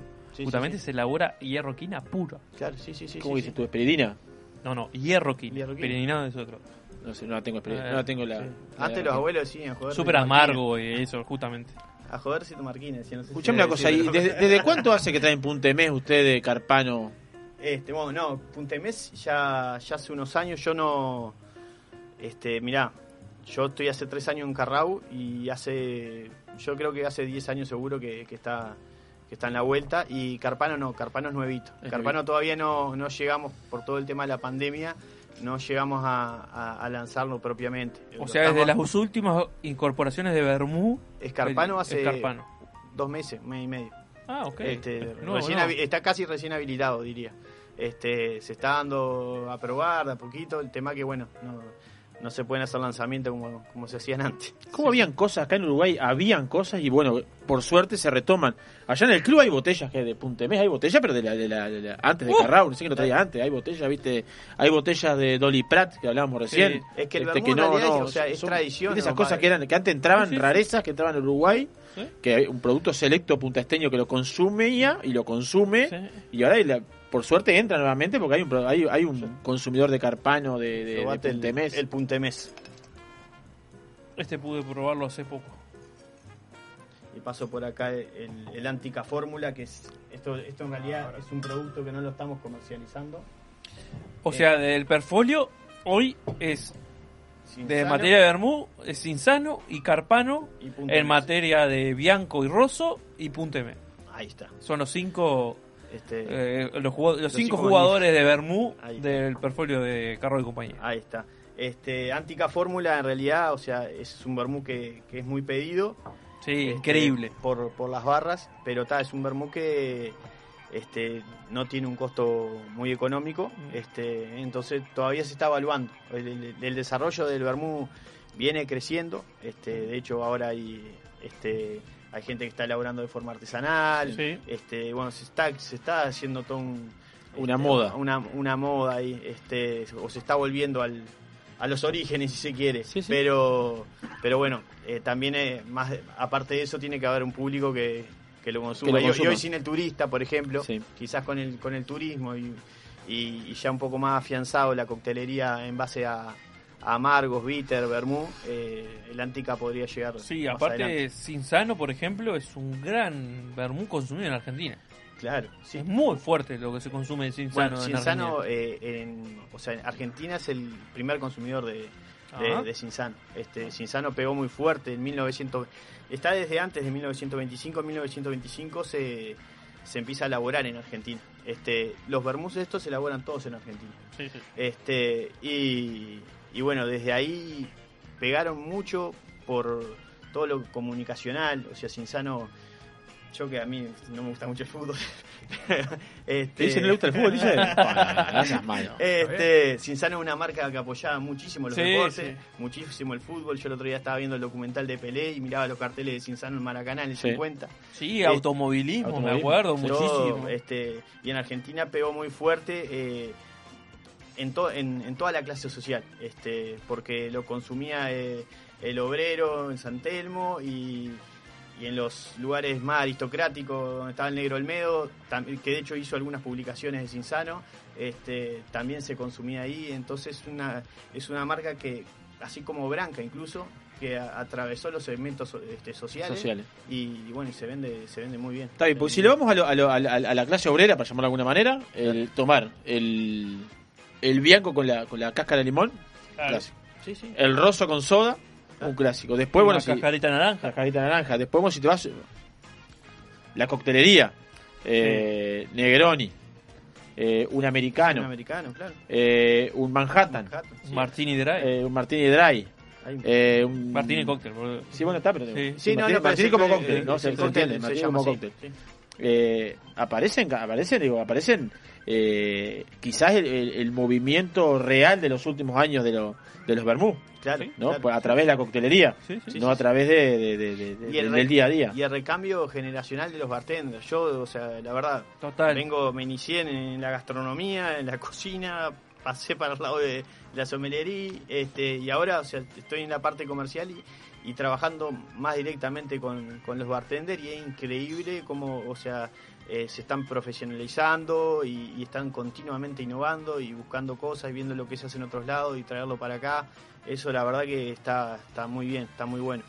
Este, y bueno, de ahí que, que se ha cambiado un poco lo- los modismos. Nosotros, a pesar de ser un país que consume muchísimo mate, estábamos muy acostumbrados a los cócteles súper dulces, Sí. esos, este, el cóctel de fruta que te Sí, recibían, eh, Sí, este, Sí, sí. este, que te, te tomabas dos copas y te llenaba prácticamente.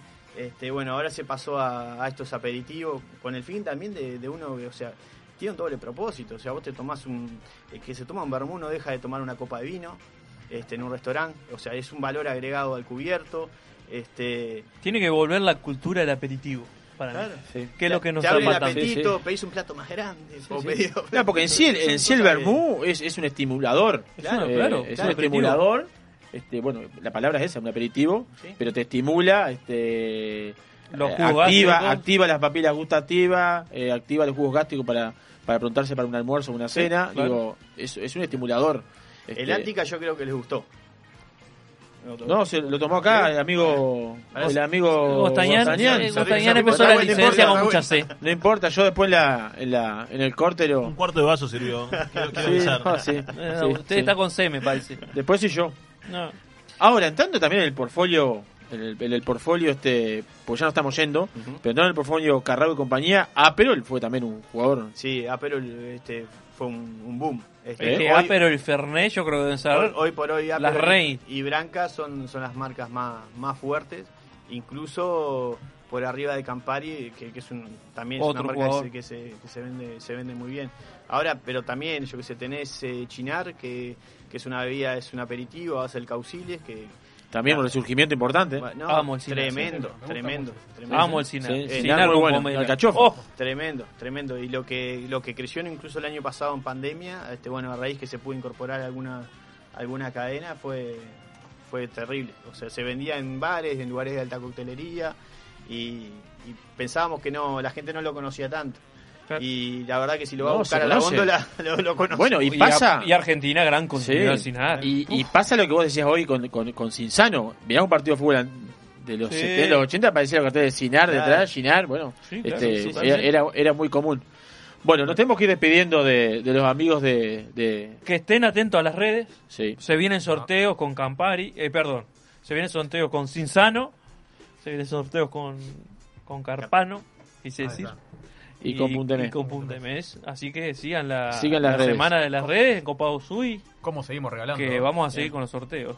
espectacular. Que Gabriel, te agradecemos mucho la visita. Por Este, favor. En nombre tuyo, de- de- saludar a toda la familia Carrao y compañía, que sé que este, trabaja mucha gente ahí, una empresa, la verdad, que con más de 100 años de vida. Y bueno, este, muchas gracias este, a Gustavo, a ti, en nombre tuyo, a, a todo el resto, Gabriel. Y bueno, nos estamos viendo Bueno. pronto en Copados. Buenísimo. Cuando quieran volvemos. Muy bien. Que pasen bien. Nos vamos a la pausa, seguimos haciendo Encopados.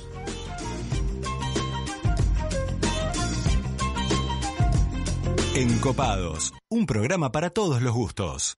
Viva la exclusividad del más fino caviar, con la calidad que nos caracteriza. Somos capaces de satisfacer los paladares más exigentes del mundo. Black River Caviar, de Uruguay a los mercados del mundo.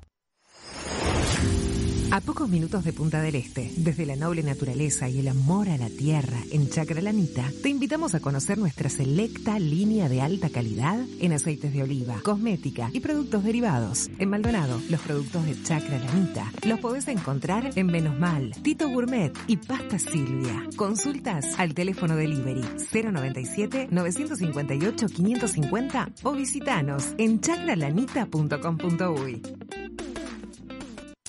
Sentir las chispas de la leña y el calor de las brasas en el fuego. Escuchar el sonido de la carne sobre la parrilla, mientras te tomas un exquisito vino de las mejores bodegas. ¿Te lo imaginaste? Te esperamos en 481 Gourmet, almuerzo y cena. O podés elegir y llevarte alguno de los mejores cortes de nuestra boutique de carnes, para disfrutarlo con la familia y amigos. 481, como en casa. Jugar con el viento está en vos. Vinos del mundo. Somos la casa de vinos de Punta del Este. Las bodegas más famosas del mundo, los vinos y destilados de todos los países y regiones, los puedes encontrar en nuestra tienda. Además, tenemos cervezas importadas, cristalería, cavas, conservadoras, accesorios y mucho más. Vení a conocernos a nuestro local en Los Alpes y Boulevard Artigas, Parada 7, o ingresá a www.vinosdelmundo.com.uy. Vinos del Mundo. Somos la casa de vinos de Punta del Este.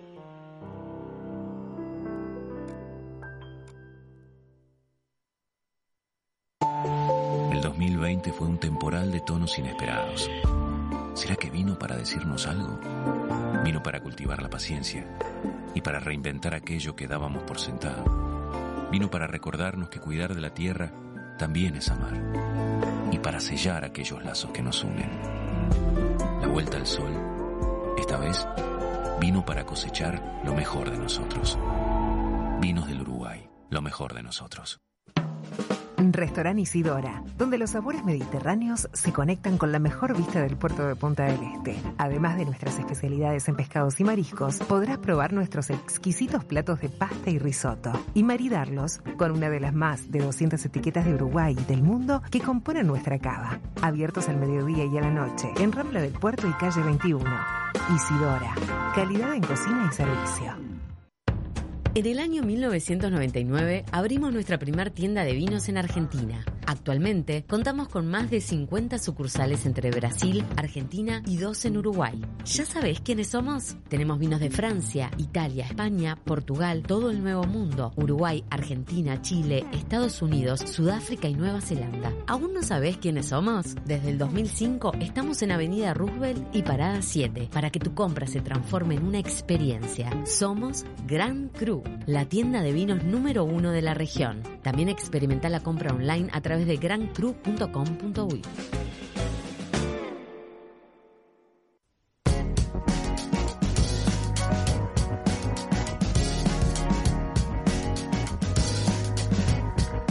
Encopados. Una experiencia para todos los sentidos.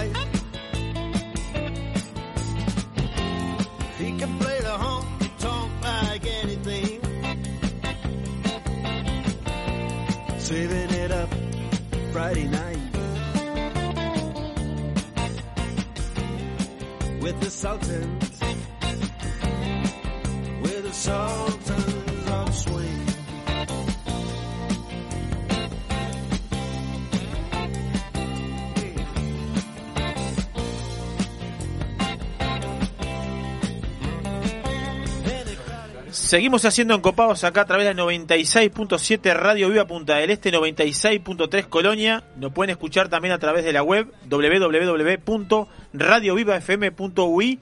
Nos pueden mandar mensajes a través del 098 967 967 y ya estamos transmitiendo en vivo a través de el Instagram arroba encopadosui.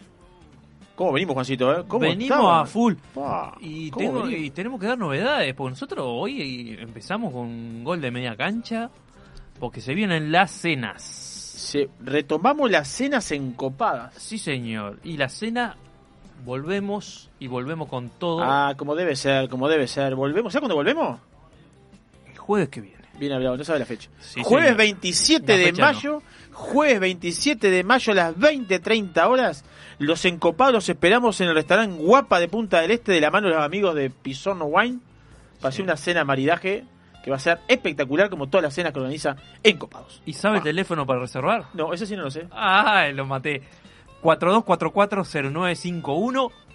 Empiecen a llamar, acuérdense que hay un protocolo Ya, COVID. llamando mensaje, llamando mensaje. Y pocos lugares, así ya empiezan a reservar para la noche del jueves. ¿Una semanita? ¿Siete días?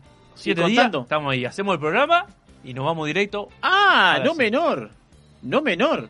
¿Qué Salimos desde Guapa el programa que viene. Ah, salimos de Salimos Guapa. desde Epa, y, no la y- sabía esa. y usted de quién no iba a hacer el servicio usted? No, bueno, pero algunos arrancamos como siempre temprano, que como yo que voy siempre temprano, usted llega tarde y David también. Pero está, eso Ay, otro, eso es otro cantar. No, no, no, pero. Pero bueno. está, no hay problema eso. Mira, tenés- están los invitados sentados en la mesa ya de los encopados, porque si no ya, ya se picaba esto. No. No, no lo voy a picar, no, No, lo voy a picar, no, No, lo voy a picar. Tenemos sentado en la mesa a Nino Deicas, director de Vino del Mundo, y a, De- a Diego Canavero, socio fundador de Vinos del Mundo, el cual nace y se establece en Punta del Este en el año 2009. Eh, tiene una segunda sucursal en José Ignacio y otra este, en Montevideo, pero su principal mercado es el este. Vino del Mundo ofrece una selección muy exclusiva de los mejores vinos de Uruguay, la región y del mundo, tanto a través de sus tiendas, las ventas online y su distribución. Buscan siempre brindar un servicio y asesoramiento personalizado. Bienvenidos Diego Canavero y Nino Deicas a Encopados. Mucho gusto, ¿cómo andan? ¿Cómo andas bien? Muy bien, por suerte. ¿Todo en orden? Muy bien, la verdad, gracias por recibirnos. La verdad que eh, conocemos el proyecto de que están eh, eh, creándolo mucho antes de que empezaran y la verdad estar acá viéndolo cómo funciona es espectacular. Bueno, se, se- se agra- se agradece mucho, se agradece mucho. Diego, ¿cómo Buenas andas? noches, placer estar acá con amigos hace mucho tiempo. Este, y bueno, felicitándolos ante todo por este proyecto. Muchísimas gracias. Muchas gracias. Vos sabés que Sa- este- ¿Sabe cuándo inauguró Vino el Mundo? Yo dije 2009, pero no sé qué vas a decir. 17 de agosto de 2009. Un lunes. ¿Entraste ahí? Sí, uno parecido yo inauguró ese día. Uno- unos kilos menos. unos bastante. Y unas arrugas menos también, porque tampoco te Bastante, para unos. Ese día inauguró Vino del Mundo. Está bien. ¿Cuánto ha pasado, no? ¿Nueve? Sacá la, tenemos la, tenés la calculadora ahí, nueve, No, no, ya 21. para el número. Pregúntele a Canavero, que es contador, que se anda bien para el número. tiene anda muy bien para el ¿Cómo, número. ¿Cómo nace Vinos del Mundo? ¿Cómo, cómo, cómo surge? ¿De dónde surge? Vino del Mundo nació eh, de una idea que se tiró en una mesa. Nosotros teníamos distribuidora, Wine Select, SRL. Este, nos dedicamos sobre todo a los vinos de, de alta gama y a cristalería Riedel. Y nació justamente porque encontrábamos que en el este no había un lugar eh, dedicado sobre todo exclusivamente a los vinos de alta gama. Este, y, fue así, fue de una mesa de tres personas que empezamos a, a- crear esa idea, buscamos las otras patas partícipes, fuimos cinco socios, los que empezamos, y bueno, este, con mucha fuerza, creciendo, todos con la misma idea de concentrarnos en vinos de, de muy buena calidad este, y dar un excelente servicio. Está bien. ¿Y te acordás que vino bien en ese momento, en el 2009, que, que había, este, que aparte se como medio calzado, pero no, este... para nada. Pero en aquel momento, me acuerdo que las, las bodegas principales con las que empezamos fue eh, lo que era Santa Julia y familia Zucardi. eh, se empezó con Grupo Clos. este, Clos de los Siete, con todo el grupo Clos de los Siete, Viña Montes, Viña Los Vascos, eh, algunos vinos australianos como era Darenberg, como era Penfolds. Este, ya se empezó con una muy buena base y rápidamente se fueron incorporando nuevas marcas, algunas españolas como Palacios, Pesquera, este, y se fue creciendo mucho con bodegas argentinas como Cobos, como en aquel momento Ernesto Catena. ¿Cómo la pasamos toda esa zona? Sí. Eh? Vos sabés que nosotros somos primera generación de recibidos ahí, este, en la Escuela de Vinos del Mundo, y buah, hicimos ese viaje ahí, me acuerdo. Me acuerdo de Marcelo Gallardo en Los Vascos, qué bien la pasamos. Este, Qué ese- jugador. Una- una lo conocí, figura. mira. Uh, ¿Sigue todavía, Diego? Eh, ¿Sabés si sigue? ¿Qué, qué ficha? Lo ese? conocimos acá, Sí. el vino. El vino a un salón que se hizo El cuando estábamos de- estudiando de vino en Mundo Montevideo. Montevideo. Hizo y vino y ahí fue que lo conocí. Yo estaba justo en el stand de los Vascos, me tocó a mí en practicante. En el y lo conocí de ahí, hecho. después fuimos a tomar una ahí en la Ciudad Vieja y tal. Después está, Después Ah. le perdí el contacto. Pero... En, en- en nuestro caso fue peor porque llegamos a los vascos y los vascos con toda su formalidad, con todo su estilo francés y todo, y de repente aparece, como le decíamos el muñeco gallardo. bueno, sí. Y que era era, así. era el otro extremo. Nada que ver, no calzaba en nada. En esa casona. a- Bueno, a- calzaban el, calzaban el profesionalismo de elaborar vino. Sin duda. ¿Eh? Un ver, genio un genio. absoluto, sabía muchísimo, sabe muchísimo, Sabe muchísimo. pero le daba todo ese esa impronta eh, de Sí, su sí, estilo sí, que sí. le hacía decir ya, abrí ya una botella. Sí, y-. Muy lindo, eh, lo- los vascos, montes, qué bien la pasamos. que Justo llegamos en cosecha de Carmener, me acuerdo. Que Estaba terminando la cosecha de Terminando Chile. con todas la- la- la- la- la- las mujeres haciendo selección de grano ahí por la, por la delicadeza de. Otra, otra de- gran bodega. Otra gran Gran bodega. Casa La Apostol, fuimos también, que era Sí, pertenecía al grupo sí, ahí. claro. Este, Eh, Sonia, Sonia, una- Sonia una Montanares. Sigue todavía Sonia en el monte. duda, Qué fenómeno duda, esa duda, mujer luchadora y trabajadora como pocas, gran Y- que vi. Y, y esa gente que vive el vino. Vibra. Sí, sí. No es algo comercial, vive el vino. Lo transmite de esa manera. La- lo, lo transmite, te lo hace. No, no, no te está vendiendo nada, lo está transmitiendo. No está vendiendo, está transmitiendo. Sí, sí, Este, sí, totalmente. ¿Qué es lo que te hace gustar? no? Sí. La verdad que uno cuando empezó a estudiar en esa época sommelería, este, este, bueno, yo trabajaba en trabajo en el mismo lugar de siempre, pero fueron lugares que, donde uno empezó a, este, a probar cosas diferentes, porque a ver, eh, también eh, la, la distribución en Uruguay de vinos de alta gama es joven. ¿ah? El vino es joven y la distribución es joven también. Este, bueno, Nino, bueno, en la familia Deicas, este, vino nacional muy importante, ni que hablar, pero la distribución de vino importado eh, de alta calidad es joven y uno, uno entraba ahí a conocer productos, empezaba a, a través de las degustaciones, empezaba este, a, a, a paladear diferentes estilos de vino, a conocer bodega, a conocer enólogo, a conocer este, y bueno, vino del mundo abrió, esa, abrió ese abanico y bueno, Juan sabe, digo, en aquel momento los que nos arriesgábamos a traer vinos de otros lugares del mundo y de muy buena calidad, era los Domínguez, éramos nosotros, sí. pero buscando más que vinos comerciales, vinos que, que fueran de, cali- de calidad. Y lo que vos decís siempre fue muy claro, nosotros siempre estuvimos convencidos de que las botellas hay que degustarlas. Y para que la gente, la gente aprenda, hay que abrir las botellas y degustarlas. Presentar una botella y decirle que el vino es muy bueno, para nosotros no funciona. Degustar el vino, sea del nivel que sea, estoy seguro que aprendes mucho más así que con todo lo que te pueden decir. Oh, qué bien esto. Qué palabras de afecto me acabas de dar, eh. Me acabas de dar una palabra de afecto tremenda, porque a veces me dicen, flaco, vas y te- Sí, vos, estoy aprendiendo. Estoy aprendiendo. Este, me estoy capacitando, digo, porque, a, a ver, me dan palo a mí, pero esto, digo, vale, en la carrera, digo, a ver, yo llevaré la bandera, pero digo, a ver, el resto me va de arrastro. Pero es así, digo, hay que, hay que degustar. Este, ayer lo hablábamos, ayer, bueno, visité, este, bueno, con el amigo Dabri, Nuestra Señora, visitamos este Bodega Oceanic. Y hablando con Maxi, ahí, que es un crack, también salió de la escuela ahí, Maxi, este de que hay que degustar, hay que conocer los vinos, hay que saberlos eh, interpretar, porque muchas veces también qué pasa, Eh, te piden un vino X en el restaurante y no tenés, pero tenés con el conocimiento y con la degustación tenés la forma de involucrar o ofrecer otro producto este muy similar, igual no, similar que tú tengas en tu portfolio tu carta tu restaurante. Entonces, bueno, eh, eh, es más que importante eh, que se abra la botella. Pretender que un sommelier le puede explicar a un cliente que de repente está acostumbrado a cierto nivel de vinos, que consuma vinos que él nunca degustó, es muy complicado. Es muy complicado. Yo todos los años doy clases en, en la parte de copas, de, de cristalería. ¿Y tú no la diste a nosotros? Exacto, en, la, en la Facultad de Química y, y siempre le digo a los sommeliers, ante todo salgan de acá y prueben absolutamente todo lo Cual que sea la línea que sea. al alcance. Y hoy, y hoy es, es más asiduo, es más normal probar. Pero yo me acuerdo cuando inauguramos en, en el 2009, era muy difícil probar vinos de, par- de diferentes partes del mundo. Primero los salones del vino eran muy acotados y poca gente, había pocos importadores también, entonces era muy difícil probar. Yo me acuerdo cuando entramos teníamos vino de muchísimos países, por arriba de 150, 200 etiquetas, y la gente se asombraba cuando entraba a la vinoteca y veía Sudáfrica, y veía Australia, y veía Nueva Zelanda, y veía California, y después empezaba España, Italia, Portugal, y, y- y es como que se trasladaba, y eso es lo que queríamos comunicar de un principio, que a partir de ese día iba a tener a la mano ese tipo de vinos en diferentes partes del mundo. Pero aparte digo, eh, esos vinos, pero de, de, de alto renombre y calidad. Este, no es que diga tengo un vino español o tengo un vino portugués o tengo un vino y, y tengo un vino portugués y tengo uno, sino que de- estamos hablando de, de- de bodegas importantes. ¿no? No, y Juan lo sabe, digo, desde que la fe empezó la feria del Conrad, hoy en Joy, siempre se llevaron las mejores etiquetas. No era cuestión de poner un stand y que la gente disfrutara del primer vino. No, no, que disfrutara de los ultra premiums de la bodega. Eso creo que es, es algo fundamental.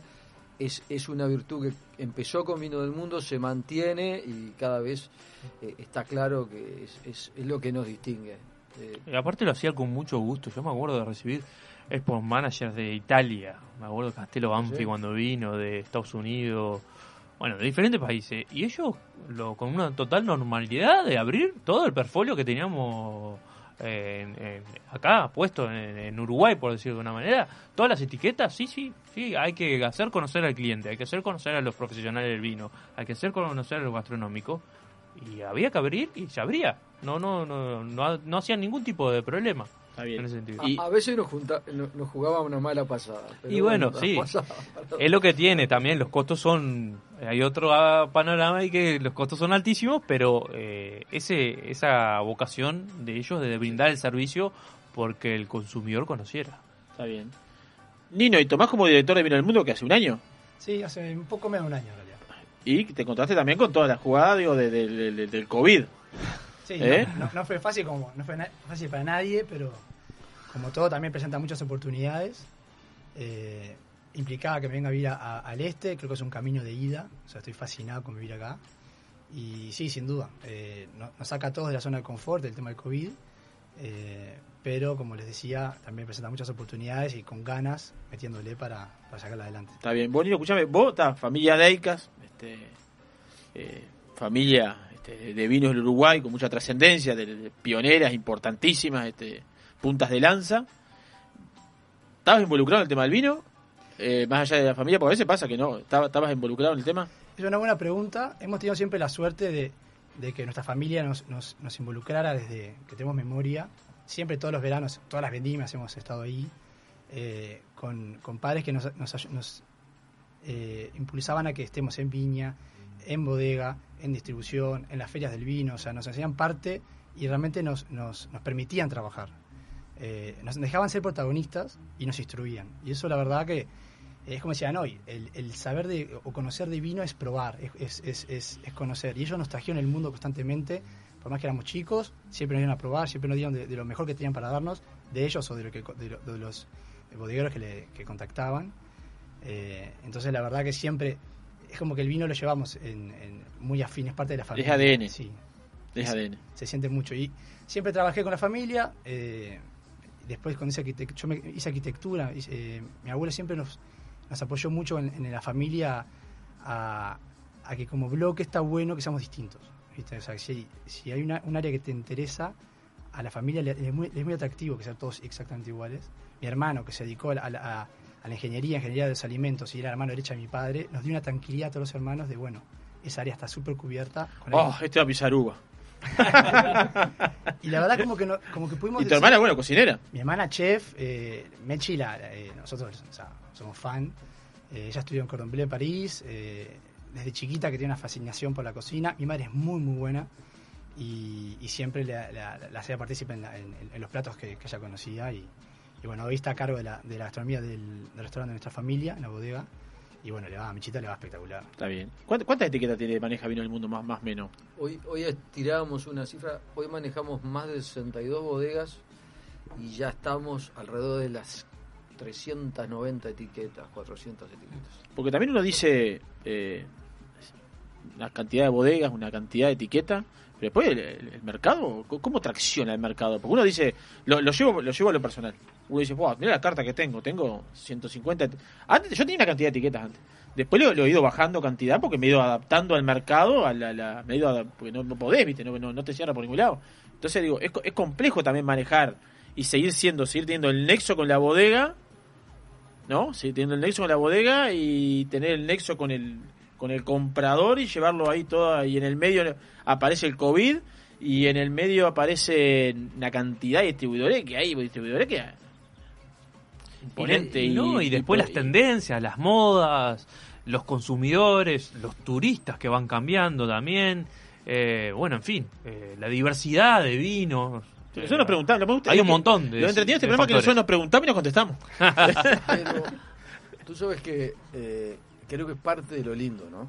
Este, nosotros, si bien nos mantenemos fieles a ciertos pilares, a ciertas bodegas que son tipo el, el core, eh, siempre están eh, el ganas de traer cosas nuevas.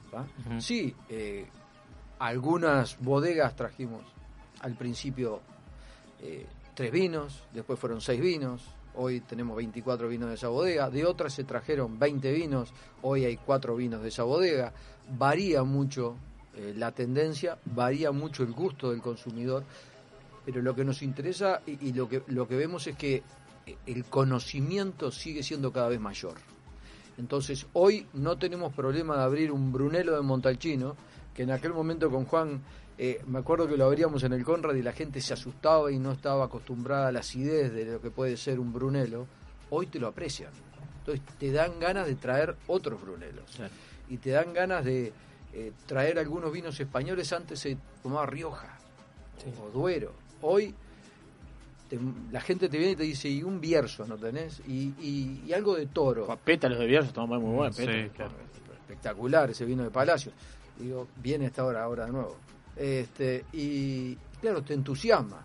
Eh, y sí, capaz que bajás un poco de Argentina, eh, sacás un poco de Chile y te empezás a abrir otros mercados que para mí, yo lo hablaba justo con Nino, estaban faltando. Hay, hay, hay acá un- una necesidad de, de más vinos de repente europeos, la gente se está abriendo más a ellos.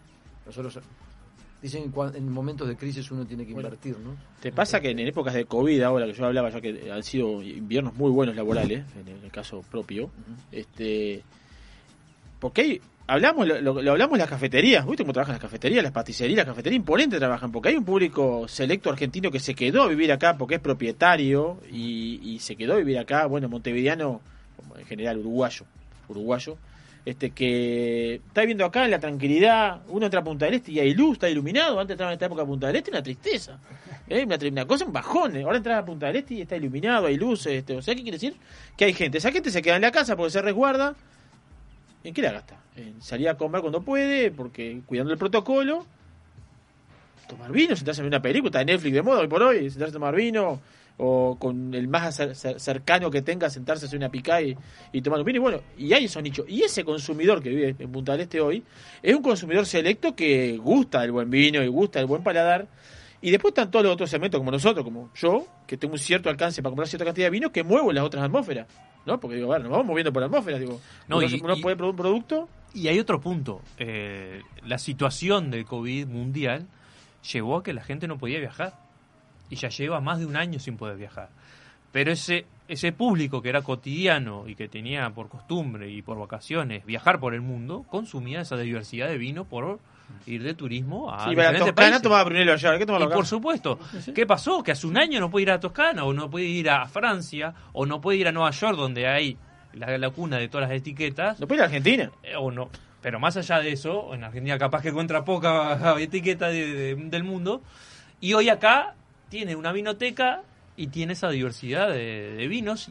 Entonces empieza a consumir ese, ese vino que quizás no teníamos el público porque viajaba. Sí, sí. Entonces ahí se empieza a generar el circuito de consumo. Estoy de acuerdo, porque además yo siento que hay más interés o más curiosidad de consumidor, mismo el de uruguayo, y además, dado las fronteras cerradas, eh, es, es una manera de viajar. O sea, vas a los países estando en tu país. Entonces, sumado a la, a la curiosidad, fronteras cerradas es como que aumentó más el, el- el- el querer probar vinos de, de regiones que realmente no eran tan normales. Qué buena idea me diste. Qué idea, vos sabés que me tiran ideas a mí. Hoy, hoy, hoy, hoy voy a viajar, ¿dónde viajo hoy? Ay, ¿Eh? claro, eh, hay que viajar. Hay que viajar. Eh. Eh, buena, buena idea. Sí, ¿eh? eh, hay que viajar. Sin pasaporte. Bueno, ahí complica. Eso ya es más difícil. Es que vos sabés que nosotros en Milo Mundo lo hacemos a veces a clientes más de la casa, ¿a dónde tenés que ir hoy? Y dicen, bueno, En ese juego. Ah, y empezás a jugar, a jugar así, tal cual. Está bien. Nos tenemos que ir a la pausa. Seguimos en el próximo bloque. Acaba de llegar Germán Brusone, el enólogo de los encopados acá. Bienvenido, Brusone, a Encopados. Este, vamos a ir a la pausa sin antes mencionar a los a los sponsors. Isidora 481 que están cerrados hasta el 11 de junio. Pontín para Casa Silva, el inmigrante, Estrella Galicia, Corihuela Gascón. Vinos del Mundo, Black River Caviar, Gran Cru, Bodega Garzón, Solera, Bar de Tapas y Vinos, E y Navi. Seguimos haciendo encopados.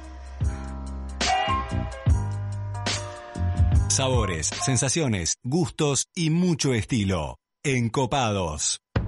En el año 1999 abrimos nuestra primer tienda de vinos en Argentina. Actualmente contamos con más de 50 sucursales entre Brasil, Argentina y dos en Uruguay. ¿Ya sabés quiénes somos? Tenemos vinos de Francia, Italia, España, Portugal, todo el Nuevo Mundo, Uruguay, Argentina, Chile, Estados Unidos, Sudáfrica y Nueva Zelanda. ¿Aún no sabés quiénes somos? Desde el 2005 estamos en Avenida Roosevelt y Parada 7 para que tu compra se transforme en una experiencia. Somos Gran Cru, la tienda de vinos número uno de la región. También experimenta la compra online a través de grancru.com.uy. Sentir las chispas de la leña y el calor de las brasas en el fuego. Escuchar el sonido de la carne sobre la parrilla, mientras te tomas un exquisito vino de las mejores bodegas. ¿Te lo imaginaste? Te esperamos en 481 Gourmet, almuerzo y cena. O podés elegir y llevarte alguno de los mejores cortes de nuestra boutique de carnes, para disfrutarlo con la familia y amigos. 481, como en casa. El 2020 fue un temporal de tonos inesperados. ¿Será que vino para decirnos algo?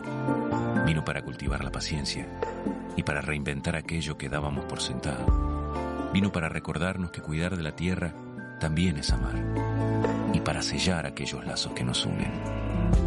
La vuelta al sol, esta vez, vino para cosechar lo mejor de nosotros. Vinos del Uruguay, lo mejor de nosotros. Escribinos a nuestro WhatsApp 098-967-967. A pocos minutos de Punta del Este, desde la noble naturaleza y el amor a la tierra en Chacralanita, te invitamos a conocer nuestra selecta línea de alta calidad en aceites de oliva, cosmética y productos derivados. En Maldonado, los productos de Chacralanita los podés encontrar en Menos Mal, Tito Gourmet y Pasta Silvia. Consultas al teléfono delivery 097 958 550 o visitanos en chacralanita.com.uy. Vinos del Mundo. Somos la casa de vinos de Punta del Este. Las bodegas más famosas del mundo, los vinos y destilados de todos los países y regiones, los puedes encontrar en nuestra tienda. Además, tenemos cervezas importadas, cristalería, cavas, conservadoras, accesorios y mucho más. Vení a conocernos a nuestro local en Los Alpes y Boulevard Artigas, Parada 7 o ingresá a www.vinosdelmundo.com.uy. Vinos del Mundo. Somos la casa de vinos de Punta del Este.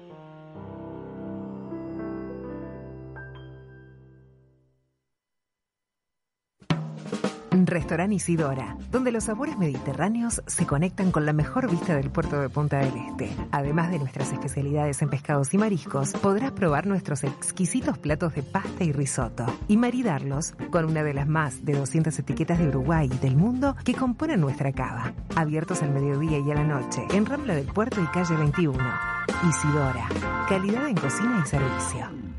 Viva la exclusividad del más fino caviar, con la calidad que nos caracteriza. Somos capaces de satisfacer los paladares más exigentes del mundo. Black River Caviar. De Uruguay a los mercados del mundo. Encopados. Sibaritas haciendo Radio Gourmet.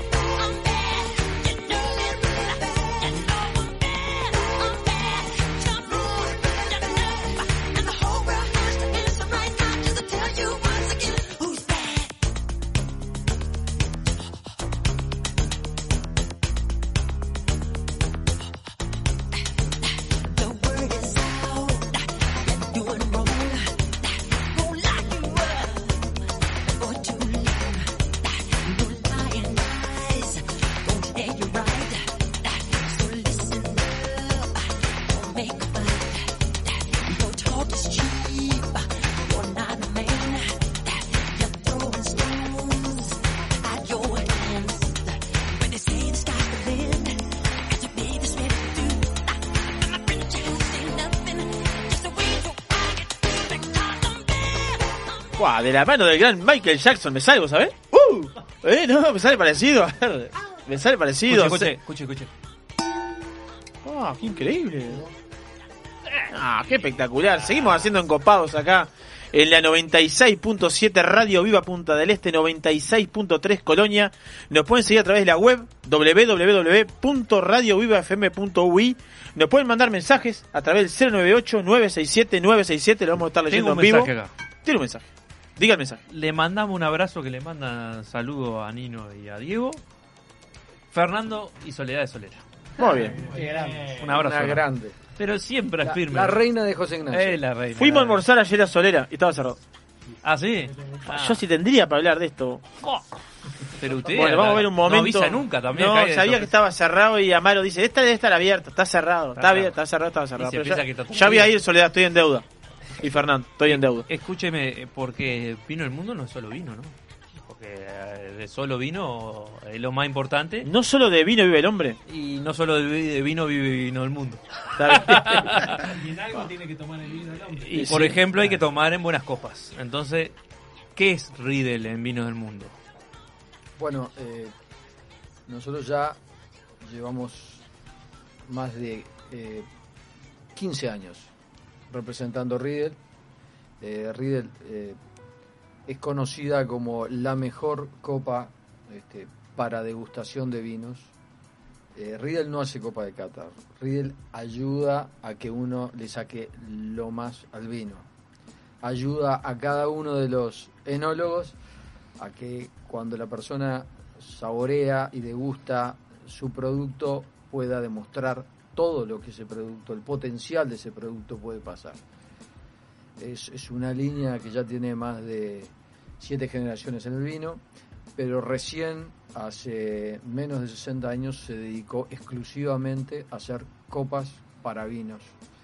Este, y realmente ha sido to- todo un descubrimiento, sobre todo para la gente que le gusta realmente el vino cuando lo degusta en cualquier tipo de copas y en la copa que es para ese vino. Tuvimos la oportunidad cuando nos- cuando cursamos el- la carrera de sommelier, bueno, que Diego nos diera la, capacitación de, de, de copas Riedel y la, experiencia de ir cambiando copa tras copa del mismo vino y cómo este, va cambiando, ¿no? Hasta encontrarle la, la, la tecla en la, en la- en la copa exacta y por qué. Ahora vamos a entrar en la degustación. Este, y por qué eh, sucede eso, porque la forma de la copa tiene un, tiene un porqué, el tamaño de la copa tiene un porqué, porque también hay diferentes líneas. Una vez se pregunta por qué hay, hay diferentes líneas de- ¿Por qué hay diferentes líneas de Chardonnay en copa? En Chardonnay, por ejemplo, hoy hay tres líneas, o sea, más que líneas, tres tipos distintos de copas. Tenemos una copa que de repente es para un Chardonnay fresco, un Chardonnay del año, un Dije Chardonnay para un ejemplo, para tener un ejemplo, puede pasar cualquier otro. un Chardonnay eh, que viene de, de, este, tanques de inoxidable, un Chardonnay que queremos frescura, que queremos acidez. Y después, por ejemplo, en la otra punta tenés una copa de Chardonnay Montrachet, que lo que busca es ayudar a ese Chardonnay que estuvo cuatro años, eh, en, en- en- de repente tuvo dos años en roble y otros tres años en botella, que se pueda abrir y que, y que realmente pueda dar todo ese potencial que le dio la guarda a ese vino. Y las copas tienen que ser extremadamente distintas para eso. Una concentra aromas, la otra lo abre, una tiene que darle más aireación al vino para que de repente eh, saque esas reducciones y, empiece a aparecer eh, la manteca, todo lo que, lo que te puede dar un, un chardonnay de alta guarda. Eh, y realmente, así como te lo digo de chardonnay, te lo puedo decir de un cabernet, de un Sí, sí. malbec, de un pinot noir.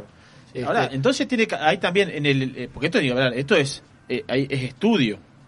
No es digo que es una copa, tiene hay- debe, debe de, de haber eh, un equipo que haga lazos continuamente con las bodegas, que esté continuamente eh, yendo a diferentes zonas del mundo o probando diferentes esti- estilos de ciertas variedades como para otorgar este este, este, este, este- este desafío y esta creación.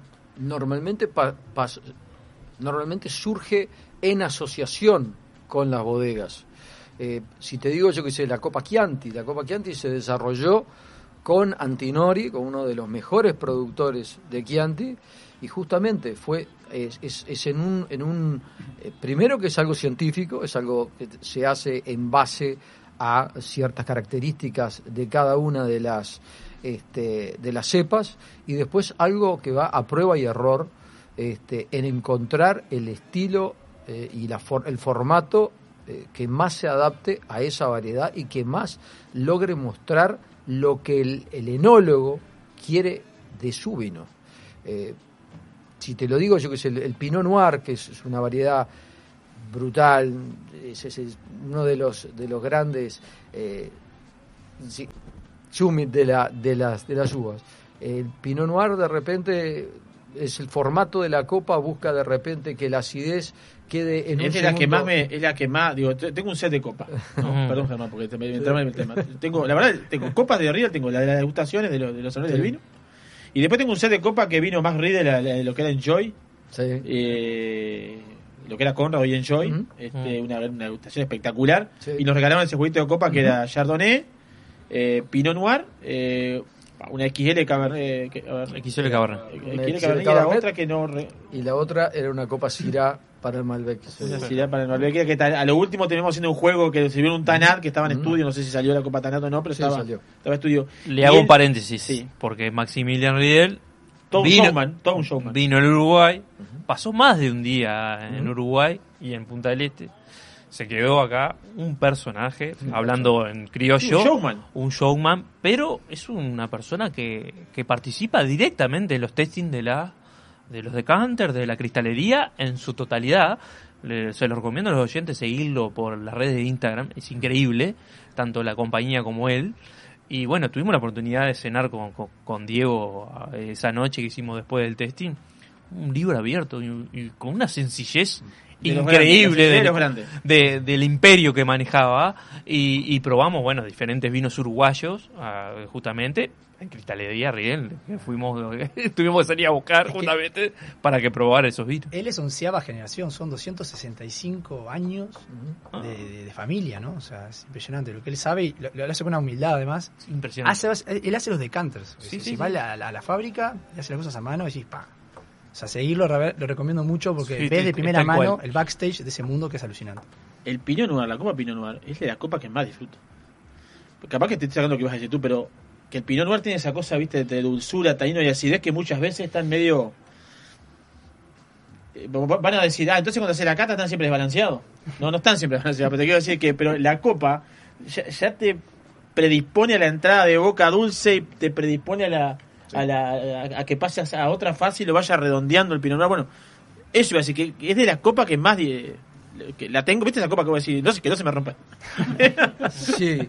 No, pero a ver, yo, hoy no está eh, Darby, que siempre hace una pregunta muy dirigida hacia las personas que no conocen acerca o no conocen tanto acerca del vino, ni tampoco tanto acerca de las copas. Y nosotros estamos hablando, recién estábamos hablando de la copa de degustación, la AFNOR creo que se llama, la, la, la, la copa, la norma AFNOR, que es una copa muy simple, que realmente degustar en esa copa a mí no me gusta. Es Eh, incómodo. es, es chiquita, es ¿La incómoda. Sí, la copa de degustación. Pero que se utiliza, se utiliza para que acá, en Uruguay, en Argentina, en Brasil, en China, en Japón, en Tailandia, en donde sea que pruebes el vino, lo pruebes en una misma copa.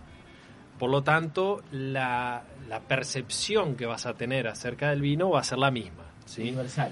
Va a Es ser una forma de estandarizar De que todo el mundo Porque si no, compare el- bajo el mismo recipiente. Exacto. Y ahí viene un poco mi pregunta o abro el juego a...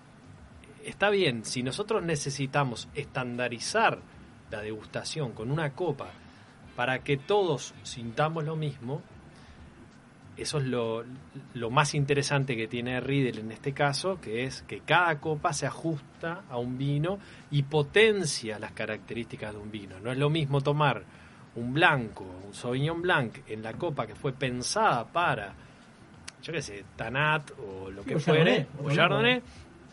Pero ¿por qué? ¿Qué, qué, qué- qué viene detrás de eso? Y además, además de eso, es la característica del cristal, porque también es importante, y que sé que Riedel le presta mucha atención al compon- a los componentes que tiene el cristal para maximizar justamente la degustación y que sea ajustada no solo a la variedad, al tipo de vino, sino que también, bueno, a, ese nivel de degustación que buscamos, con, con las vueltitas, el cuellito, en, la- en, fin, hay un montón de cosas para hablar, pero me gustaría que, además de hablarle a la gente conocedora, le hablemos a la gente que no es tan conocedora de copas y que diga, vos, eso es medio como los aromas en el vino que la gente saca la guitarra y paya. No, no, no, no, señores, hay un mundo de, detrás de, de todo esto que está bueno contarlo. Eh, es- Germán, es, es- tal cual, y lo que tú dijiste es eh, eh, bien claro.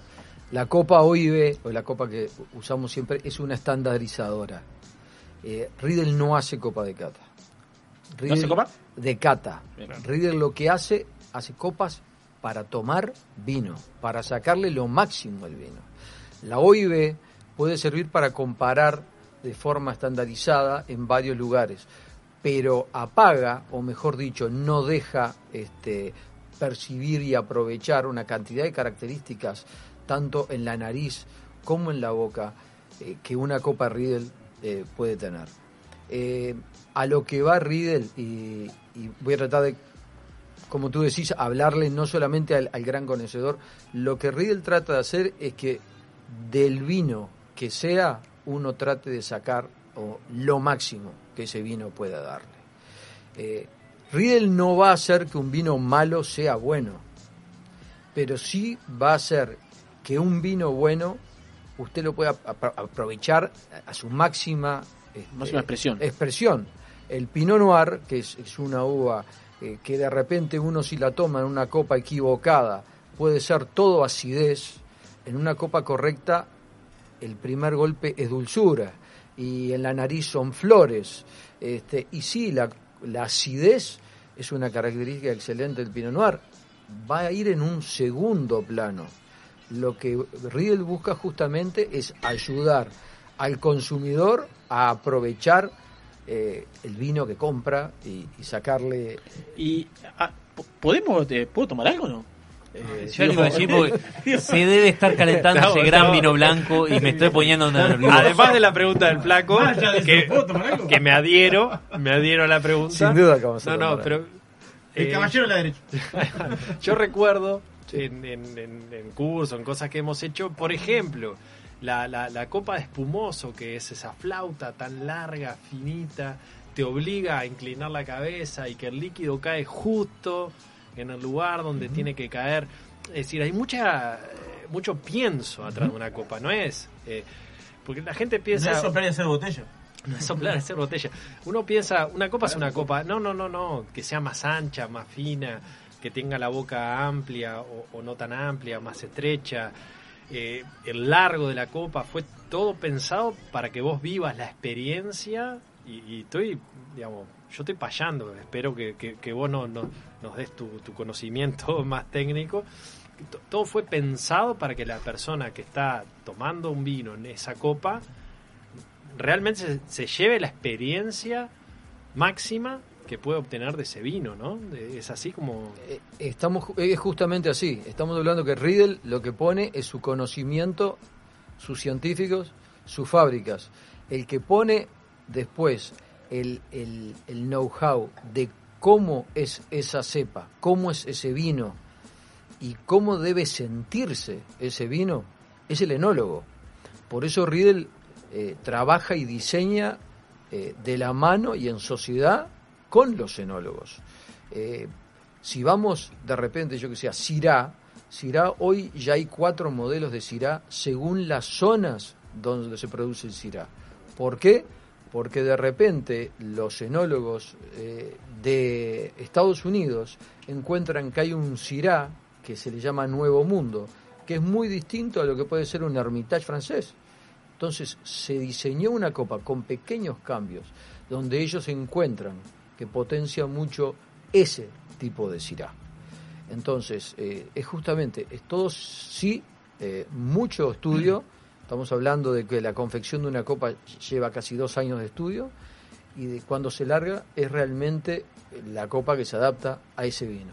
Que puede tener cambios futuros, sin duda, porque todos sabemos que, que los- las cepas cambian de región y se adaptan y tienen otras características. En el caso de Champagne, como tú me decís, eh, que se usa la copa flauta y todo, hoy hay un nuevo concepto. Empezaron a darse cuenta que la copa de Champagne tiene que ir más a un estilo monovarietal y empezar a tomar más los formatos de la cepa que integra ese Champagne. Y si es un Chardonnay varietal, un Blanc de Blancs, la copa tiene un, formato bastante más parecido a lo que puede ser una copa de Chardonnay eh, eh, asociada a esa flauta y realmente potencia mucho las características del Chardonnay. Interesante esto, ¿no? Porque potencia la característica de la, de la variedad en el corte. Sin duda. ¿No? Con el corte y bueno, y transformación de un producto muy diferente como, como y ese, hace que se un espumoso potencien, natural. y hace que se potencien los mayores atributos del vino. Bien. Y de la región y de la variedad, eh, en el caso de según la línea de cristalería.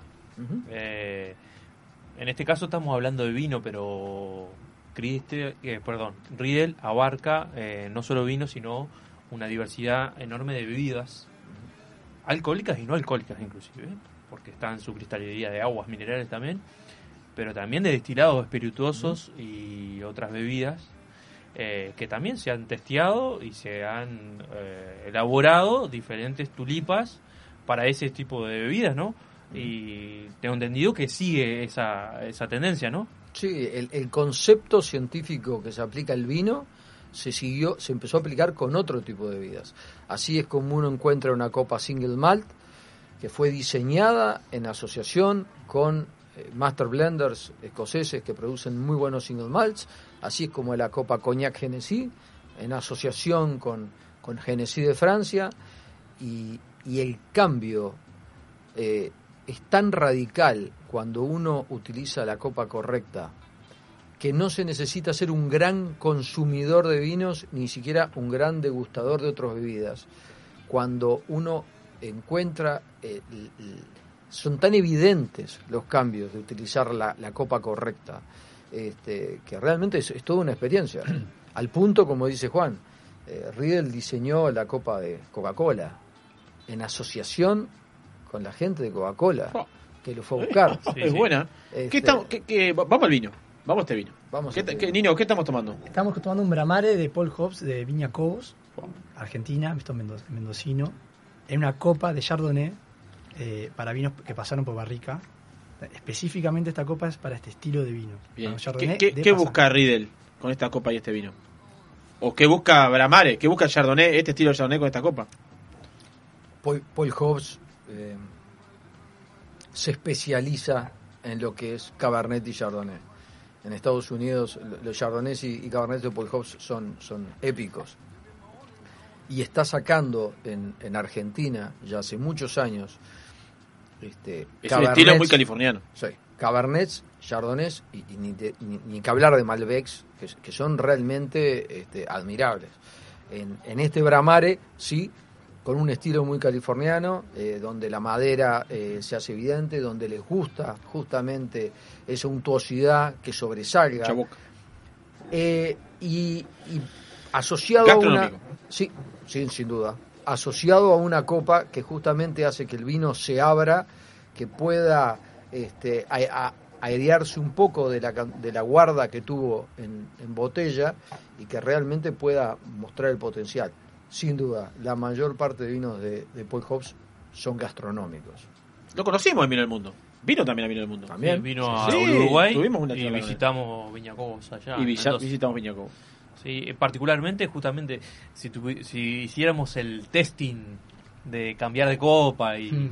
y bueno, podríamos hacerlo con, con la copa que tenemos a- al costado, le contamos al oyente, eh, se intensificarían otros aromas. Claro.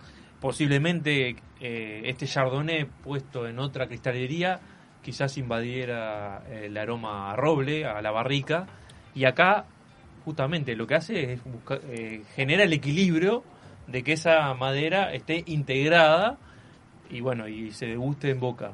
Que no quiere decir que no la tenga, pero hace la cristalería esa magia, por decirlo de alguna manera, de eh, equilibrar y potenciar todos los atributos. Eso que decís de cambiar el, el mismo vino en distintas copas está muy bueno, es un excelente ejercicio. Es más, Diego me lo hizo cuando yo entré a la empresa. Sí, lo hace. Muy bueno Eh, hacerlo. me agarró un vino que yo conocía mucho, que era Preludio, por, por- por los años que le tomó a mi familia, y me hizo una cata con un montón de, de copas distintas, incluso llevó una de vidrio chiquita. Sí, Vaso de bar. Sí, y, y me hizo pasar el Preludio en cada copa y se expresaba totalmente distinto. Iba cambiando, es un vino que lo conozco y, y lo- lo- después lo probás en la última copa y decías, no puedo creer cómo el aroma la pierde y en boca no se expresa tanto.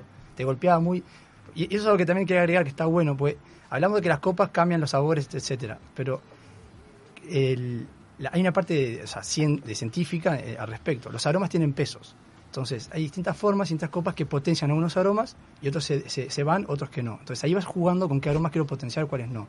Además, cómo golpea el vino en boca. El primer golpe te condiciona todo el, el- el- el- el medio y final de boca. Entonces, eh, todos esos dos ya, eh, conceptos hacen que la experiencia del vino sea totalmente distinta, en nariz y en boca. Eh, entonces, por eso la forma, las curvas, el, el ancho de la boca, la, la- qué tan fina es, qué tan alta es, la tulipa, ahí va mucho en la calidad de, de cómo va a ser expresado ese vino en, en- en boca de- y en nariz de, consumidor, ¿no? O sea, yo uso mucho el tasting comparativo porque el que me escucha dice, este me está vendiendo dos toneladas de humo. Entonces, no, pero es- lo primero que hago justamente es llevarlo a la comparación. A vivir la experiencia. A vivir la Exactamente. experiencia. La y, a- práctica. y- y es interesantísimo cuando de repente uno hace los tastings y siempre en los tastings rápidamente uno identifica los negacionistas, ¿no? Este, seguramente tampoco se de vacunas, pero bueno, de primera me agarra y me dice, no, no te creo. Y es brutal cuando termina la cata que quedan mirándote como diciendo, discúlpame. Claro que este, sí. Te evangeliza. O sea, de- es como que levantás una general y decís, pa, es verdad, lo sentí. Por eso lo que están diciendo hoy, que los vinos aquí está bueno probarlos, etcétera, es, es lo lindo de este mundo. Porque podemos contarles, podemos explicarles lo que sentimos, pero no podemos hacerles sentir lo que, lo que, lo que experimentamos. Y una vez que lo probás, decís, pa, es verdad esto. Fácil de sentirlo y, y una prueba muy burda como para hacer el primer paso a este mundo que es sumamente interesante, que es de las diferentes copas y las calidades de, de- de cristales, etcétera, es señor, señora, agarre un vino en su casa, agarre un vaso y agarre una copa, ponga el mismo vino en el vaso y en la copa de su casa, en el requesón si quiere, y pruebe qué siente con uno y con otro. Sin requesón. Sin requesón. sin requesón. Pero claro, pero, pero para que se entienda, es decir, esto no es humo, es realidad. Vos probás un vino en un vaso de requesón, el mismo vino, recién abierto, ¿no? Lleno el vaso de requesón, lleno una copa de vidrio, lleno una de cristal. Pruebo las tres eh, experiencias van a ser totalmente distintas. Bueno, ¿cuán, ¿cuánto más distintas serían si lo probamos en esta copa que yo la verdad tengo ganas de probarla ya? Esta, esta que como tiene una, como- tiene como una nota, la copa, la copa Tiene como una nota, ¿no? Una- en- en la- en la- Parece un biselado, Sí. Sí, está ah, pero son como que son curvitas chiquitas que tiene adentro. Esta hoy creo es la mejor copa que hace Riedel. La quiero probar. ya. Es, es fantástica, está fenomenal. Qué linda, hablando de copa, ¿no? Qué linda copa esta. Esta, qué- Bueno, Esa es la más linda de todas. Pero me encantaría tener unas copitas de esta. Qué linda copa esta, Nino. sí. Bueno, esas tienen un juego de 12 copas para ustedes, para el, para el programa, para que les quede. Qué grande, ¿eh? Acá del pie. Un aplauso para Vinos del Mundo. Este, a Nino que trajo 12 copas Riddle, este, para que tengamos el estudio acá, que siempre andamos Corriendo. una copa, nos falta- Formal- Alguien tiene una copa en el auto. Claro. Formalmente copa no, hoy, botella de vino sí. hoy formal- formalmente quedan encopados. Muy bien. Ahí va, ahí va. Exactamente. Los bautizó. No, y, y hab- hablando de esa copa, está bueno por contarle al oyente, y Nino está bueno que, le- que también le, le- le comentes a ellos, que Riddle no significa que, que uno tenga que tener un presupuesto altísimo como para iniciarse en comprar cristalería, para tener en su casa y tomar eh, un vino en una copa de cristal, porque también tiene sus primeras copas de primera línea eh, que puede acceder perfectamente, pasar por la, por la tienda de vino del mundo y empezar a justamente a invertir en una línea clásica, como por ejemplo que nos podrías contarles y contarles a ellos que, que justamente está accesible, que no Exacto. tiene que salir a invertir muchísimo dinero. Exacto, ya tenés la línea de degustaciones, que es la, la entry level que manejamos nosotros de, de Riedel. Ya accedes a la cristalería Riedel, al cristal que trabajan hace 265 años, que es más poroso de lo normal. Estamos, estamos hablando que en el vino lo que buscas es que se exprese de la mejor manera y que se exprese más. Y, y un- dos grandes mecanismos es la superficie de contacto, bueno, la forma ni que hablar de la tulipa, y, y- y las- el tipo de material. Cuanto más poroso, más fricción genera y más se abre y, y se expresa el vino. Entonces, una copa de degustaciones de, de, de- de Riedel, ya tenés que estar Riedel. Y encima, con, lo- con toda la calidad que tienen de, elaboración, con un corte en frío del pico, entonces ya accedes a, a otro nivel, ya de- desde el vamos. Después de ahí puedes ir incursionando, si, si querés, en tulipas especiales, en vinos especiales, etcétera pero ya con una degustación arrancás eh, eh, en la segura. Inclusive mismo para el gastronómico, y está bueno que se conecten con ustedes, que yo me acuerdo que eran uno de los grandes miedos cuando empezamos en Vino del Mundo, era com- tratar de comunicar y que el gastronómico se pasara a una copa de esta. Fue un- una batalla. Sigue siendo. Y sigue Sí, siendo claro, que es- continuo, y aparte en el tema servicio- del- del miedo a la rotura. Y bueno. Pero el miedo a la rotura es, eh, es relativo, y quizá Diego le pueda comentar eso, porque también genera mucho más venta de vino. Vamos a hablarlo así, sinceramente y directo. Entonces, el gastronómico también tiene que empezar a invertir en su restaurante para tener buenas copas, porque así va a vender más vino. Juan, Más y eh, mejor vino, ¿no? Sí. Eh, estamos hablando de que la rentabilidad que un comercio este, gastronómico le pone a un vino es, es alta, eh, que todos los restaurantes cada vez más eh, tratan de tener mejores cartas de vino, que cada vez tratan de maridar más los platos con el vino. Eh, una buena copa de vino es, fundamental porque la persona que se sienta en ese restaurante y de repente va a un determinado nivel de vino, ya sabe de Riedel, ya tiene sus buenas copas y es fundamental este, para que realmente lo, lo aproveche ese vino que, degustó. Eh, nosotros siempre lo decíamos, el, tema del aumento de venta y sobre todo el aumento de nivel de vino eh, es, automático este, con el tema de, de Riedel. Y con lo que vos decís siempre, lo, primero que me decían es, no, se me van a romper más rápido. No, la Copa Riedel no tiene eh, una rotura superior a la de cualquier copa. La Copa Riedel se rompe por la mala limpieza, el mal repasado de la copa. Eh, nosotros siempre eh, tratamos de explicar, eh, la Copa Riedel desde la más barata a la más cara son para eh, lavavajillas. Cualquier lavavajilla puede, uno puede poner la Copa Riedel que no tiene problema de ningún tipo. Y si se la repasa correctamente, sin agarrarla del tallo, sin agarrarla de la base, no tiene ningún problema. Sí, cualquier copa que le haga una fricción de quiebre y ya está. Cualquier cosa le va a romper. Yo Si siempre tiene intención de romperla, va a romper. Pero te diría que incluso tiene más resistencia que, que lo, que lo normal. Para los que están en el streaming lo, pone- lo pueden ver.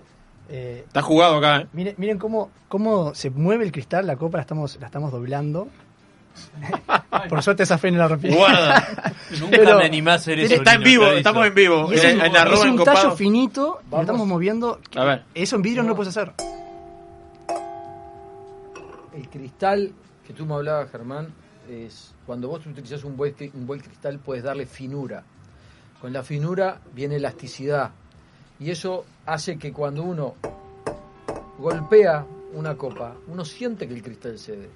No se va a romper por un golpe, se va a romper porque se enojó el bachero contigo y le dio la copa contra el pico de la canilla. O porque se te cayó la copa al piso. No se da mucho eso. No, no, no. Este, pero, No, digo, pero, pero qué importante que es, y, y- y yo quiero volver sobre este tema, porque para mí es, es clave, es como... Le regalo, le regalo la pregunta para después de la pausa poquito de la pausa. Bueno, vamos la pregunta la dejamos planteada. Eh, no sé si es pregunta o es este pensamiento que le voy a tirar, una reflexión. En realidad es, es tomar el vino en su temperatura es sumamente importante. Nosotros podemos tomar un vino blanco caliente y no lo disfrutamos, caliente entre comillas, ¿verdad? Y no lo disfrutamos, o un tinto de vuelta caliente y no lo disfrutamos.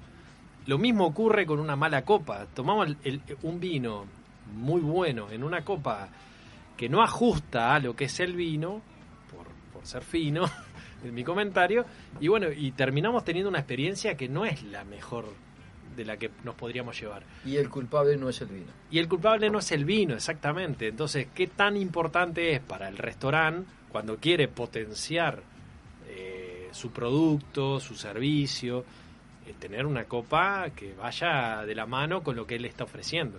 Eso para mí es clave. Una buena copa en el restaurante es, es, es clave. Nos vamos a la pausa, seguimos conversando con Nino Deicas y Diego Canavero. De- después de la pausa, seguimos siendo encopados por Radio Viva.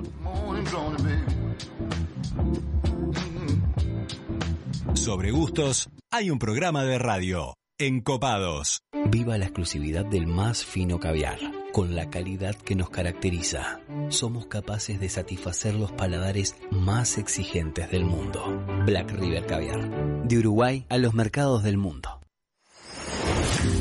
A pocos minutos de Punta del Este, desde la noble naturaleza y el amor a la tierra en Chacralanita, te invitamos a conocer nuestra selecta línea de alta calidad en aceites de oliva, cosmética y productos derivados. En Maldonado, los productos de Chacralanita los podés encontrar en Menos Mal, Tito Gourmet y Pasta Silvia. Consultas al teléfono delivery 097 958 550 o visitanos en chacralanita.com.uy. Sentir las chispas de la leña y el calor de las brasas en el fuego.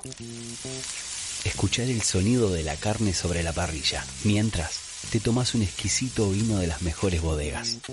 ¿Te lo imaginaste? Te esperamos en 481 Gourmet, almuerzo y cena. O podés elegir y llevarte alguno de los mejores cortes de nuestra boutique de carnes, para disfrutarlo con la familia y amigos. 481, como en casa. Radio Viva. Se escucha en nuestra costa. 967 Punta del Este, 963 Colonia. Vinos del Mundo. Somos la casa de vinos de Punta del Este. Las bodegas más famosas del mundo, los vinos y destilados de todos los países y regiones, los puedes encontrar en nuestra tienda. Además, tenemos cervezas importadas, cristalería, cavas, conservadoras, accesorios y mucho más. Vení a conocernos a nuestro local en Los Alpes y Boulevard Artigas, Parada 7, o ingresá a www.vinosdelmundo.com.uy. Vinos del Mundo. Somos la casa de vinos de Punta del Este.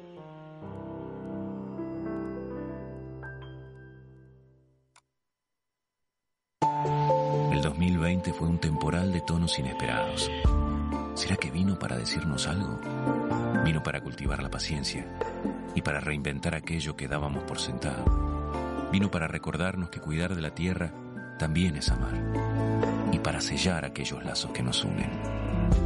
La vuelta al sol, esta vez, vino para cosechar lo mejor de nosotros. Vinos del Uruguay, lo mejor de nosotros. Restaurant Isidora, donde los sabores mediterráneos se conectan con la mejor vista del puerto de Punta del Este. Además de nuestras especialidades en pescados y mariscos, podrás probar nuestros exquisitos platos de pasta y risotto y maridarlos con una de las más de 200 etiquetas de Uruguay y del mundo que componen nuestra cava. Abiertos al mediodía y a la noche, en Rambla del Puerto y calle 21. Isidora, calidad en cocina y servicio. En el año 1999 abrimos nuestra primer tienda de vinos en Argentina. Actualmente contamos con más de 50 sucursales entre Brasil, Argentina y dos en Uruguay. ¿Ya sabés quiénes somos? Tenemos vinos de Francia, Italia, España, Portugal, todo el Nuevo Mundo, Uruguay, Argentina, Chile, Estados Unidos, Sudáfrica y Nueva Zelanda. ¿Aún no sabés quiénes somos? Desde el 2005 estamos en Avenida Roosevelt y Parada 7 para que tu compra se transforme en una experiencia. Somos Grand Cru, la tienda de vinos número uno de la región. También experimenta la compra online a través de grandcru.com.uy.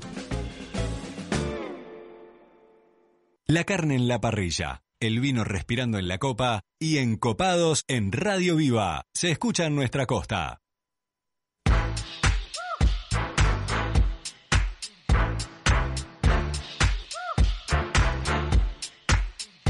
I've been holding out so long. I've been sleeping all alone.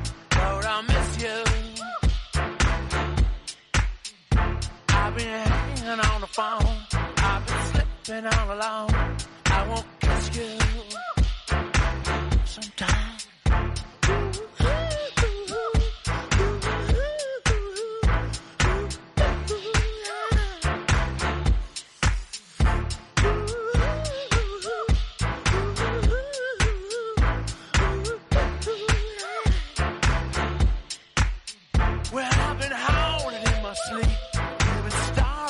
dream. around on, it's time. I've been waiting in the hole. Been waiting on your call. Your phone rings. It's just a friend of mine this evening.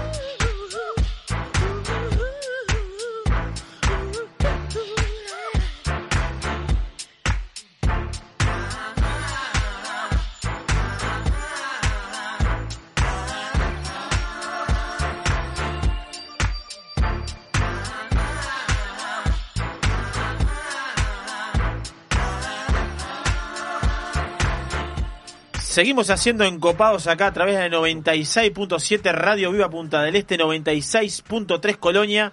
Nos pueden escuchar a través de la web www.radiovivafm.ui. Nos pueden mandar mensajes al 098-967-967. Estamos transmitiendo en vivo a través del Instagram. Ah, ¿Cómo me sale Instagram? eh? Instagram, arroba encopadosui. Ya estamos filmando en vivo. Tenemos, a ver, cantidad de gente nos está siguiendo a través del Instagram. Le mandamos saludos a Dabri Amaro que nos sigue diciendo acá, qué blanco me estoy perdiendo. Agradece por las copas también, muchas gracias por las copas, nos estoy viendo. A Martín Molde, a Marcela Barucha, a Santiago Deica, a todos los Deica. ¿Cuántos Deica son, che? Nos siguen todos, vos, todos los Deica, nos siguen, una cosa de loco. Tenemos al más fiel de todos, que está del otro lado, que es Andresito.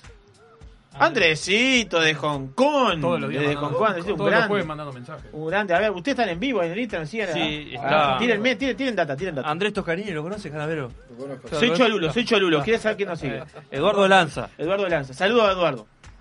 Después te, te- tengo gente que no No conozco. importa, dígalo, no importa. No son menos, son encopados. Mati Servino. Servino. Sí. ejemplo. Eh, Son encopados y encopados que nos siguen, no importa quién sea. Todo. Bueno, no puedo leer más porque recién me conecté. Bien, bien. Andrés mandando un saludo. Muy bien. Mandar un saludo a Andresito que lo recordamos siempre que ya pronto le va a estar. Juan Lazo nos está siguiendo. Sí, qué bien. Juan Lazo nos está siguiendo, así que bueno. Yo bueno. lo, que- lo que quiero que nos sigan es jueves que viene en la ¿En cena en dónde? Copa. ¿En dónde la cena en Copado? En restaurante Guapa. Agarra circunvalación del puerto ahí. Una vista vamos a tener el jueves que viene. Espectacular. Junto a los vinos de Pisorno. Jueves que ¿Trae viene. espumoso? ¿Trae espumoso? Trae espumoso, Oh. trae Sauvignon Blanc reserva, trae Pinot Noir reserva. ¿Y- y espumoso rosé? Me estoy olvidando de uno más. ¿El espumoso rosé también? Espumoso rosé, Oh. exactamente. ¿Y, ¿Y sabe dónde tiene que llamar para, para hacer la reserva? Sí, decímelo y dos veces, ¿eh? ¿Eh? Decímelo y dos veces. ¿Dos veces quiere? Sí, dos veces. Cuat- eh, 42440951. Llama ya a partir de mañana y empieza a hacer la reserva. Acuérdese, protocolo COVID, menos Sí, lugares. sí. Así que A llama y si no nos manda un mensaje a través del Facebook o de Instagram o si no al celular de cualquiera de cualquier conocido encopado que tenga, somos nueve. De su celular y así le mando un mensaje. Dígamelo nuevamente el número de Guapa. 42440951. Muy bien, le mandamos beso a Verónica Correa que se suma acá, a Techinos17, a Bárbara Tabeira, Este, bueno, seguimos haciendo copados acá. Qué lindas copas esta tenemos acá. Un set de copas tenemos aquí. Muy Karina, bonita. ¿conoce Karina? Sí, mi señor le mando un beso grande. Ah, Pasamos muy lindo ayer. Una, estamos de licencia. Le- Por eso tengo este look. Le, le- le mando un beso a su señora. Muy bien. La voy a ir a visitar. Siempre le manda besos, mi señor. Este. Un, un saludo a Techinos, un gran amigo Fabricio del restaurante. Pero qué impresionante, qué impresionante. ¿Qué es este juego de copa que tenemos acá, Es Riddle? un set para, para sortear con los, eh, los espectadores con, los con los que estén oyendo. Eh, es un set eh, Vinum con cuatro copas distintas para hacer lo que estuvimos hablando, para tener la experiencia Riddle a, a full, con una de las líneas eh, más protagonistas de la, de la empresa. Bueno, se viene muy el agradecido, sorteo eh. mensual. Sí, un set de Vinum Reader. Sí, un sorteo Así mensual que es un sorteo más que importante. Vamos a poner una consigna. Una, una consigna, vamos a poner una consigna divertida, pero también que tenga cierto eh, una onda de conocimiento también. Que ti- tienen que haber escuchado el programa. O si no, tienen que, tienen que ir por la tienda Vino del Mundo. ¿Que dónde queda la tienda Vino del Mundo? La tienda no, las tiendas. Bueno, bueno, las tiendas. La tienda eh, de- en Punta del En Este, Punta del Este. está en Alpes, eh, Boulevard Artigas. eh, está en la rotonda que da atrás en el shopping. ¿Dónde están los viñedos plantados, está viñedo, exacto, Eh, esa. tenemos que hablar de eso. Hoy, hoy en día es una, es una referencia, por, suerte, linda de, de que hoy en día nos asocian a- al lugar donde está el viñedo, por suerte. ¿Qué hay plantado ahí? Plantamos albariño. Todo el bariño, ¿eh? Todo el bariño. Pensamos mucho a ver qué plantar, qué no plantar, si, si, si Tanat, que es como la cepa insignia. Y, pero el albariño le gusta mucho la cercanía de la costa y la vendimia es en enero. Entonces queremos que, el- que cuando vengan en, en verano eh, a, a la tienda, tener la vendimia. Ese es el objetivo, hacer el vino. Eh, sabemos de vino y tener la tienda, en la tienda, en la puerta, un viñedo es, es- para nosotros es un placer. ¿viste? Se viene el, el, el viñedo más pequeño del mundo del Bariño. ¿No? Se podría decir. Este sí que es de garage. Este sí que es de garage. Ese sí que hay que mandar el récord Guinness. ¿Qué calcularon que sale de ahí? ¿Cuánto sale de ahí? Primer ¿Qué- viñedo de ¿Calcularon algo? Mira, eh, aprox calculamos unas 100, 120 botellas eh, eh, y de un viñedo muy cuidado, ¿no? Porque es, es- es un viñedo jardín. Es un viñedo... Pero, pero- sale una cosa, sale un... Escuche, Sale ahí este. escuche, escuche esto. Repita Aureliano lo que acaba de decir porque es muy cierto lo que acaba de decir. Primer y único viñedo de Punta del Este, porque está En el marco, de en el marco de Punta del Este. Exactamente. Exactamente. Es como No, es, no es pequeña cosa. ¿eh? Que hubiesen plantado en Mónaco una pequeña parcela. Eh, buen punto, me gustó. Eh, Digo, Muy buen punto. Le gustó, no lo sabía, así que vaya a buscar después su. Yo creo que tengo una cajita ya guardada. Ya está en preventa el vino, ¿eh? Eh, Una cajita, una cajita. eh, un par de botellas, acuérdese de Miguel de 10 pies. Somos socios. No, lo degustamos en copados como se gusta siempre. No, no. ¿Cómo no, no? Usted se corta, lindo, se Eh, corta. eh, ya encontré socio. Está bien. Cuando esté el vino lo probamos por primera vez, lo probamos, lo probamos Bien hablado, ah, está grabado, está grabado, está grabado. El que está grabado, Ya- ya marché. Ah, está Bendigo ya Señor. Que resista, ¿viste? El archivo del señor. ¿Qué va a resistir? No resiste nada. ya marchó. ¿Vamos con el tinto? Estoy corto de vino. Ah, me sacaste cansado. Qué bien. No, no, pero tenemos más eh, vinos del mundo en, en Uruguay, por decirlo de una manera, porque tenemos José Ignacio, tenemos Montevideo, ¿no? Sí, en José Ignacio eh, estamos eh, llegando a la rotonda de José Ignacio, a mano izquierda. Ruta 10. Exactamente, ruta 10. Este, en Montevideo estamos en el Hotel Radisson. Y bueno, digamos que próximamente en este año van a haber nuevas noticias. ¡Epa! Opa, no, acá estamos llenos de primicias. Acá. Sí, sí. Ahora que tenemos mensaje directo de Hong Kong. Acá dice, acaba de subir a 5.000 la botella. Por mi comentario. Eh, y creo que lo van a comprar todo de Hong Kong. Así que Está vendido. Vendido. ¿no? Tenemos vino del mundo Hong Kong con Andrés Torres ahí a la cabeza. Baje el martillo. Al señor. Baje el De la derecha. Tiene un problema Lazo con ese micrófono, le ha sacudido hoy. Porque lo que pasa es que está medio quejoso. Está bien. Pero hablando de, de nuevas novedades, en materia de, de frontera de Free Shop, bueno, acaban de dar una muy buena noticia, que es la apertura nuevamente de los Free Shop. Eh, Diego, por conocimiento propio, tenés una gran historial y una gran experiencia en materia de, de frontera. Eh, o sea que esto es una muy buena noticia para todos los que es importadores y para ustedes. Eh, es- ¿Cómo está ese, ese tema en este momento? Juan, e- es una excelente noticia para la cantidad de gente que trabaja en los free shops. Eh, porque sin duda los dueños de los free shops, sin duda los que le vendemos a los free shops, hemos sufrido mucho, pero mucho más ha sufrido la cantidad de gente de la frontera que trabaja en los free shops. eh, una decisión que de repente los que trabajamos ahí directamente pusimos en duda, porque la verdad que los free shops eran los que más respetaban los protocolos de pandemia. Este, pero bueno, también se entendió de que lo que se trató de hacer es evitar el interés de los brasileños que estaban realmente teniendo picos de coronavirus importantes, que se sintieran atraídos a, a venir a los free shops. A Dios gracias, eso ya se revió, se supone que la semana que viene se vuelven a abrir y eso va a ser un empujón muy grande a la frontera y un alivio para mucha gente. Espectacular. ¿Qué estamos tomando, Nino? Estamos tomando un Cabernet Franc de Caiquén, que es la bodega de Montes, bodega chilena, Montes. pero en Argentina. Ese- tiene esa picardía que es muy interesante. No es muy conocida en, en- en Uruguay, es como una joyita eh, que, está- que nos gusta dar a conocer porque es espectacular. Es el know-how chileno con todo el potencial eh, argentino, ¿no? Es una linda sinergia. Eh, estaba direccionado, supongo que debe seguir por Aurelio Montes Hijo, ¿no? Sí, la bodega esta, cuando se fundó, el que la llevó adelante fue Aurelio Montes Hijo, que hoy es, es uno de los que está llevando Montes en Chile, ¿no? Este, es una empezó como una bodega boutique y tomó un muy rápido este tamaño, exporta muy bien, tiene algunos productos excelentes. A mí el, el Obertura Cabernet Franc este realmente me encanta. Este, eh, tiene muy buen Cabernet Sauvignon, muy buen Malbec. Este, nosotros nos reíamos porque eh, es un Malbec argentino hecho por chilenos.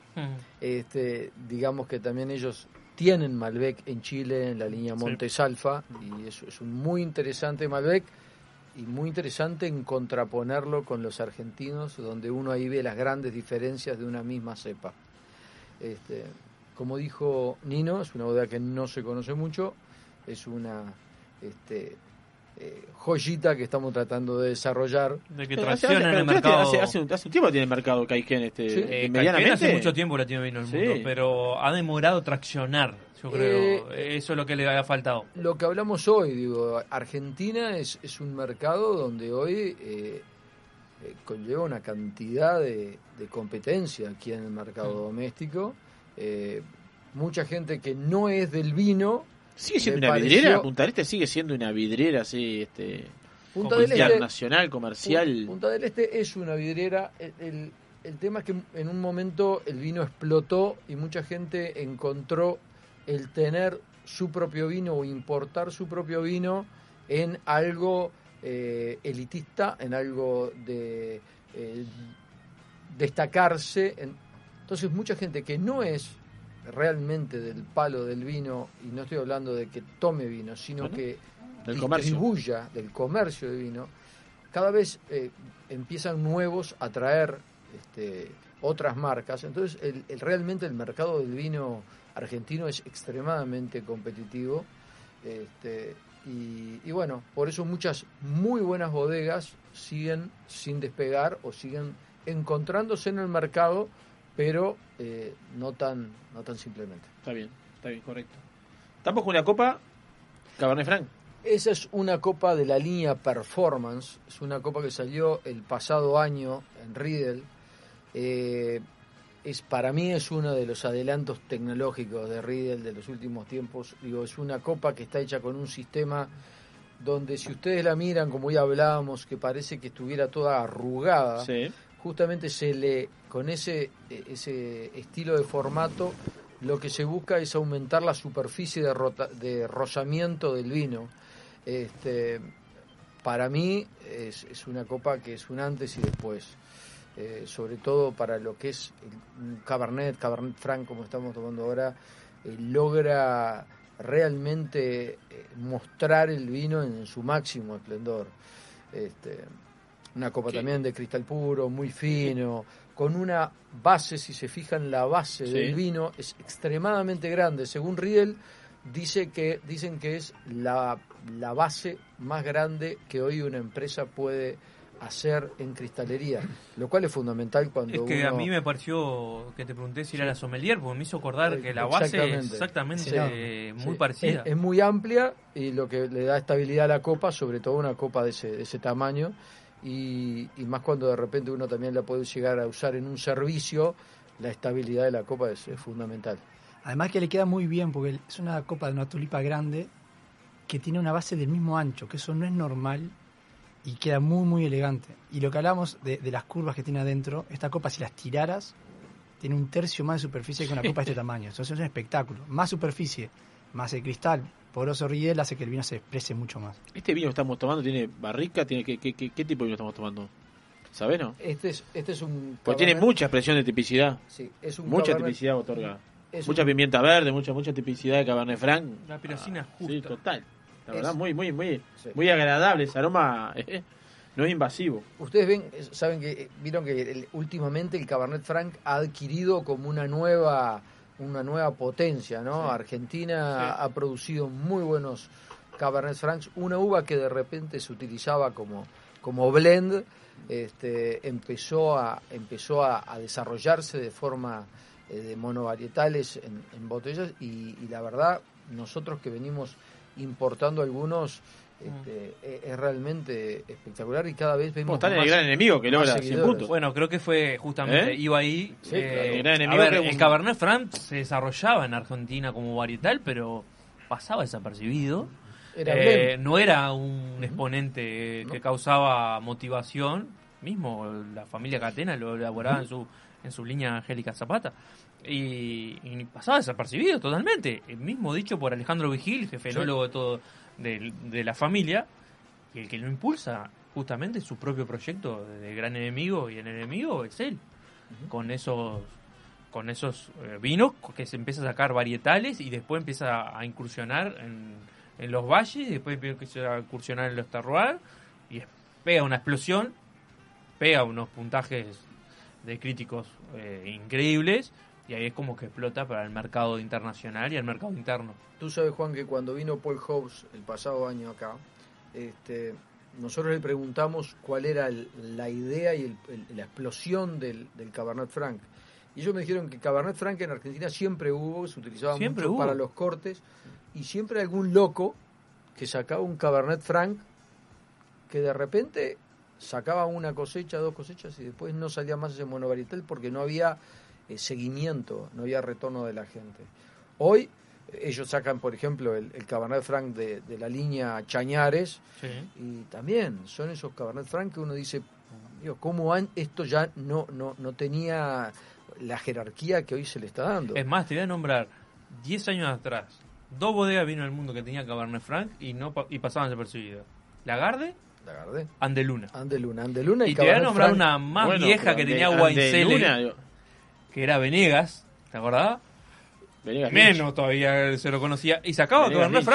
Franc. Venegas Lynch. Venegas Venegas Lynch, que tuvo... Sí. a- ¿Cuánto hace años? Era, era, sacaba un Cabernet Franc que era tipo el premium de ellos y la gente no, no, no lo entendía por qué sacaba él ese Cabernet Franc y bueno, fue el gran adelantado. Bueno, Alejandro ¿Y Andeluna cuál es el. Andeluna Cabernet Franc? Que era el- Apasionado. el Apasionado. Apasionado. Apasionado. Apasionado Cabernet Sí. Franc. Tremendo vino. Sí. Sí, Y- la gente- Pero en, esa, en ese momento pasaba sin pena y sin gloria, vulgarmente Sí. hablando. O la gente lo probaba decía que era espectacular el vino y después le decía, ¿sabes que estás tomando un Cabernet Franc? Y quedaban mirándote como diciendo, no. ¿Y dónde resurge? Entramos en el tema Cabernet Franc, ¿viste? Entramos en el tema Cabernet Franc. ¿Y cómo, cómo resurge? ¿Va de la mano de los puntos? No sé si Eh, va de la no, mano digo, punta, digo para decir pero- algo, porque pero siempre hubieron grandes Cabernet potencia. Franc monovarietales, hubieron grandes Cabernet Franc, quedaban ahí desapercibidos. Y bueno, o, le- o hubo realmente el mercado de la vitivinicultura entró en el Cabernet Franc, eh, todas las bodegas unidas, digamos, en busca de un Cabernet Franc. Yo creo que se A ver, dio un montón de, de- Estamos hablando de, de Cabernet. Franc alta gama. Sí, sí, siempre hablando de alta hablando de gama. Cabernet Franc, Yo creo que- alta gama. que- No creo- estamos- es que creo que es para alta gama. Bueno, está, alta gama. Justamente. El Yo que- creo que se dio un montón de puntos. Se dio eh, la calidad, se dio que un enólogo referente número uno de Argentina lo, lo puso ahí arriba. Después se dio que un crítico de vino lo puso allá Y- arriba. Juan, y algo- un montón de cosas. Algo que hablábamos hoy, la gente está buscando cosas distintas. Y, ah, exactamente. Y el Eh, consumidor por probar eh, cosas está diferenciales. buscando hoy el Bonarda, que es vino que en Mm. Argentina existió siempre y todo, se encuentran Bonardas excelentes. Y la- a la gente se le hablaba de Merlot y te decían, ah, no, Merlot no, y Merlot por desconocimiento, espectaculares. Y acá, en, en- en Uruguay, eh, ¿cuántos seguidores hoy hay de albariños, de bionier, de uvas que a- para acá eran desconocidas? Eh, y yo creo que es, es eso, el, el- el consumidor de vinos a medida que aprende pierde el miedo a degustar y pierde, pierde el miedo justamente a, a- a- a- a investigar. Bueno, creo que también eh, esa es la pata que faltaba ahí. Que el consumidor, hay nuevos consumidores, hay un consumidor que está cada vez más experimentado, hay un consumidor que cada vez este, prueba nuevas cosas, este, se, se atreve a salir de- del Malbec, ¿no? Se atreve a salir Total. del Malbec, este, se atreve a salir del Chardonnay, por eso tiene tanto éxito el Albariño, ¿no? por ejemplo, o, o se atreve a salir del Sauvignon Blanc. Este, entonces, bueno, este, se abre el paladar, este, la- la- el, el consumidor del producto gastronómico en, el- en- en sí ha cambiado y bueno, está, ayuda. Y acá, y ayuda acá también está pasando lo mismo, porque, y Germán ahora nos puede hablar, eh, lo mismo con el Cabernet Franc, las bodegas uruguayas, hay un Exacto. montón que tenían Cabernet Franc, Cabernet Franc estaba, estaba plantado, hubieron algunas bodegas que sacaban unos Cabernet Franc excepcionales y pasaban de vuelta, como decía vulgarmente, sin pena de gloria. Garzón eh, innovó, empezó a sacar sus varietales, empezó a apostar al Cabernet Franc, a su corte, a sus varietales y lo puso allá arriba y vino con la cola y armó la punta de flecha, ¿no? Y está, Germán nos puede contar más un poco de, sobre, la exper- sobre, sobre esa experiencia de En ese realidad- varietal. En realidad cada variedad tiene su, su, su público en su momento y, y pasa, eh, pasa con todo en la vida. En realidad falta una persona relevante en el medio que diga qué bueno que está tal vino para que se empiece a, a mover. Eh, Cabernet Franc en Uruguay fue siempre muy bueno, principalmente por las condiciones climáticas de Uruguay, desde mi punto de vista, de que son muy apropiadas para, para una, una buena cosecha de Cabernet Franc, siempre con buenas condiciones climáticas. Es decir, Cabernet Franc sale los primeros días de febrero o mediados de febrero. En Uruguay, en esa época, generalmente eh, las condiciones climáticas son buenas, así que siempre tuvimos buenos Cabernet Franc. De hecho, los mejores rosados de Uruguay fueron hechos siempre de Cabernet o con Cabernet Franc, porque es una variedad excepcional. Y es la, el padre o madre de- de- del Cabernet Sauvignon, que tampoco hay que olvidarlo, porque es una variedad muy detalle, antigua. Es, no, Cabernet Franc y Sauvignon Blanc, Cabernet Sauvignon. Entonces, es una variedad, una gran variedad. Eh, que fue por mucho tiempo tal vez eh, no tenida tan en cuenta como hoy sí está siendo tenida en cuenta. ¿Por qué? Porque hubieron dos o tres actores y bienvenidos sean las críticas de esos actores que dijeron, vos, esta es una gran variedad y la gente le empezó a prestar atención. Desde lo personal, eh, más allá de, de producir Cabernet Franc o elaborar Cabernet Franc hace muchos años, más de 20 años que produzco Cabernet, Cabernet Franc, desde lo que fue mi familia, a lo que hoy trabajo como, bueno, en otra empresa, en Garzón, eh, Cabernet Franc una variedad excepcional. Siempre dio gran calidad de vino y, y con mayor o menor intensidad de lo- en aquel momento siempre se, se buscaba minimizar los terpenos como que era una un, un- eh, Un problema, un defecto, un defecto, ¿viste? Y decís, vos, pará, pará, pará. Es parte de, parte de la esencia de la variedad. Hoy nos venimos a dar cuenta de que no es un defecto, no es sinónimo de uva verde, sino que es un eh, terpeno, no, quise Piracina. piracina, quise Piracina. decir, pero Tipa- ta- tipicidad. dije, dije terpeno que son de, de- de otra, De piracina, no importa, eh, me equivoqué. Eh, eh, más allá de, de decir, vos, no, no es un defecto, es una característica de la variedad, hoy en día hay un abanico extensísimo de, de Cabernet Franc que son, desde mi punto de vista, muy, muy atractivos. Me gusta mucho la variedad, le da complejidad en el caso de los blends, eh, mucha frescura, eh, es, tiene, es muy, muy vertical, te da mucha, muchos niveles de complejidad. Entonces, vos, prestémosle atención al Cabernet Franc, eh, busquémosles las diferentes eh, terruños para cosechar diferente uva y elaborar diferentes vinos de Cabernet Franc. Y bueno, y de ese modo comencemos a, a- a- a escribir tal vez la historia del Cabernet Franc que tan, tan tristemente fue abandonado por tantos años, desde mi punto de vista. Pero Germán, ¿no, no te, no te parece que eso sucede también con otras variedades? Y en todas las variedades y en todos ámbitos de la vida. Yo, yo siempre fui muy defensor de los blancos uruguayos.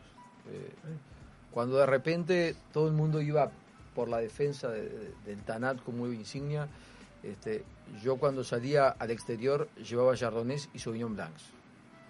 Porque me parece que el Uruguay produce Sauvignon Blancs espectaculares este, y Chardonnays que cuando los llevaba no me podían creer a cuánto se vendían acá. Exacto. Una relación precio-calidad increíble. Increíble, increíble. Y cuando fuimos a verte a ti, que todavía no había bodega en Garzón, eh, fu- fue, ir a ver vides, y tú nos sacaste y las primeras tres copas que serviste de tus vinos eran todos vinos blancos.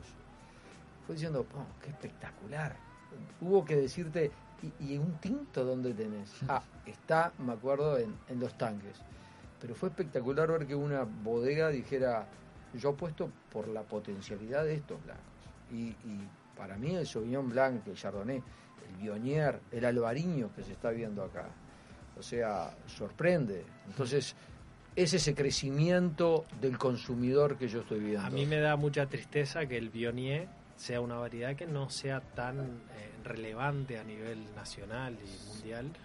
Es un gran vino. Es un es un gran vino. Es hay, un que- gran vino. hay que comunicarlo también. Claro. hay, un, hay un montón de otras patas que faltan todavía para esa variedad. Pero esa es la palabra, Y va a llegar. Yo creo que le va a llegar. Eh, es más, en Argentina, lo hablamos el otro día en un programa hablando de la Bonarda, que se dice que es el futuro de la variedad. Se viene la Bonarda con toda. Sí, no me haga dejar, pero para mí es un gran varietal. Eh, adoro la Bonarda y, y ya están pensando en Bonarda de alta gama, a pesar que ya tiene un historial enorme. Juan, eh, Eh, Zucardi, el EMA, Totalmente. bueno, tiene más de 10 To- años. Totalmente. Es, es Y un así- espectacular. Ya, totalmente. Pero le va a llegar como el Cabernet Franc. Bueno, señoras y señores, encopadas y encopados, estamos en la línea. Estamos, Nos van a echar. Estamos en la línea, estamos ahí. este, la verdad que. Da, ya lo dijo Puglia un día en el programa acá, dijo acá yo no me voy del programa. Bueno, se usted dice que se vaya, se vaya. Se queda usted solo. Este, pero es cierto, este. Cuando dice Diego lo de Garzón cuando empezamos, el primer vino que había ahí en los tanques aquello era Bionier.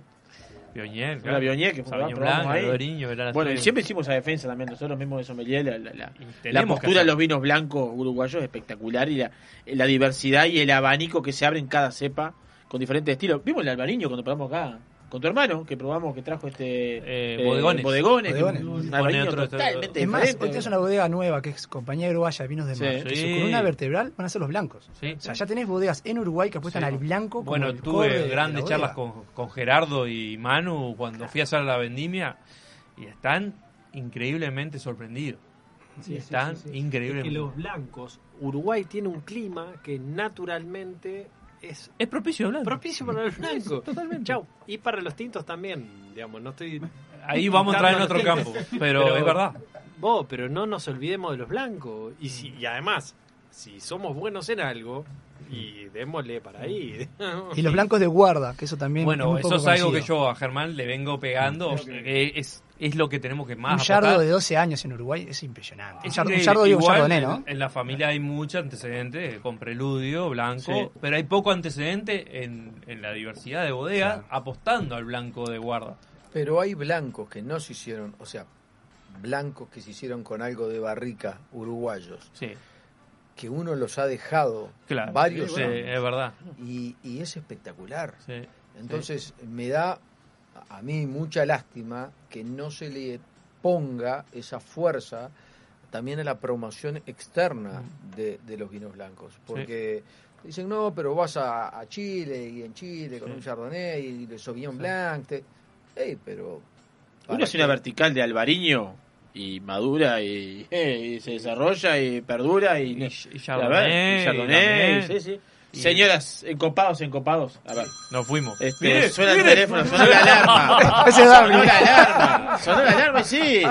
Porque Ni- nos echan. Nino Deicas, Diego Canavero, este, una experiencia espectacular que vimos acá en vivo. Por favor. Este, se agradece muchísimo que nos hayan acompañado.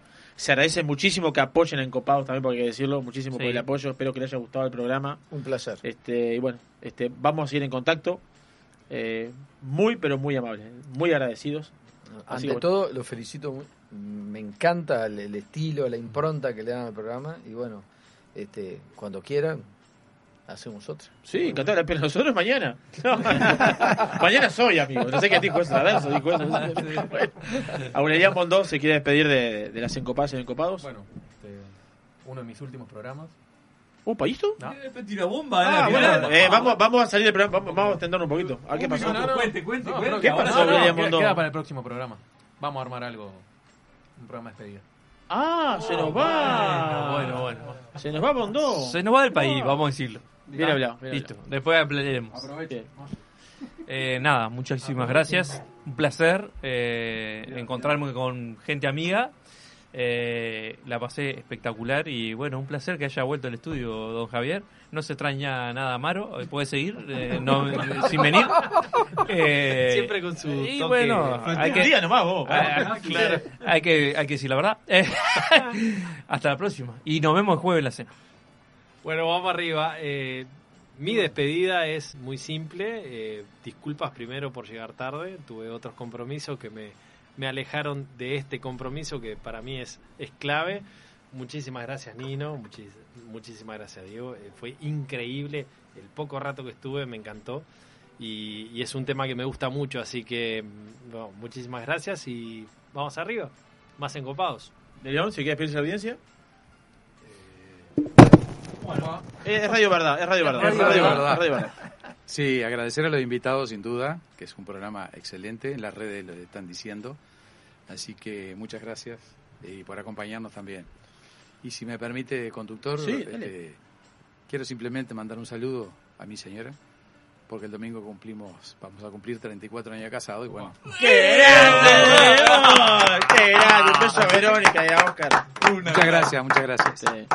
La verdad que Verónica y Oscar para los encopados valen, eh, significan mucho este Padrino y madrina. padrino y madrina lo que lo que lo, que significan para nosotros digo en el desarrollo en la puesta a punto en el en el tratar de desarrollarnos siempre. Así que vos le mandan Oscar y Verónica un, gran abrazo saludo. grande un gran saludo. a nada. Gustavo y Gabriel de Carrau que nos acompañan hoy. Muy, muchas gracias. A Diego y a Nino de Vinos del Mundo que nos acompañan hoy. Muchas gracias los esperamos a todos el jueves que viene. Tenemos la cena en Copados a través de las redes, arroba Encopados UI. Vamos a estar difundiéndolos. Este, vamos a tener una, un, un gran sorteo mensual con estas copas Rieder que nos acaban de dejar de regalo. Mañana sale el sorteo de la semana que va a ser acompañado de Puntemés y Sinsano. regales, Muchas gracias a todos, muchas gracias a todos. Nos vemos el jueves que viene haciendo más Encopados. Se me hace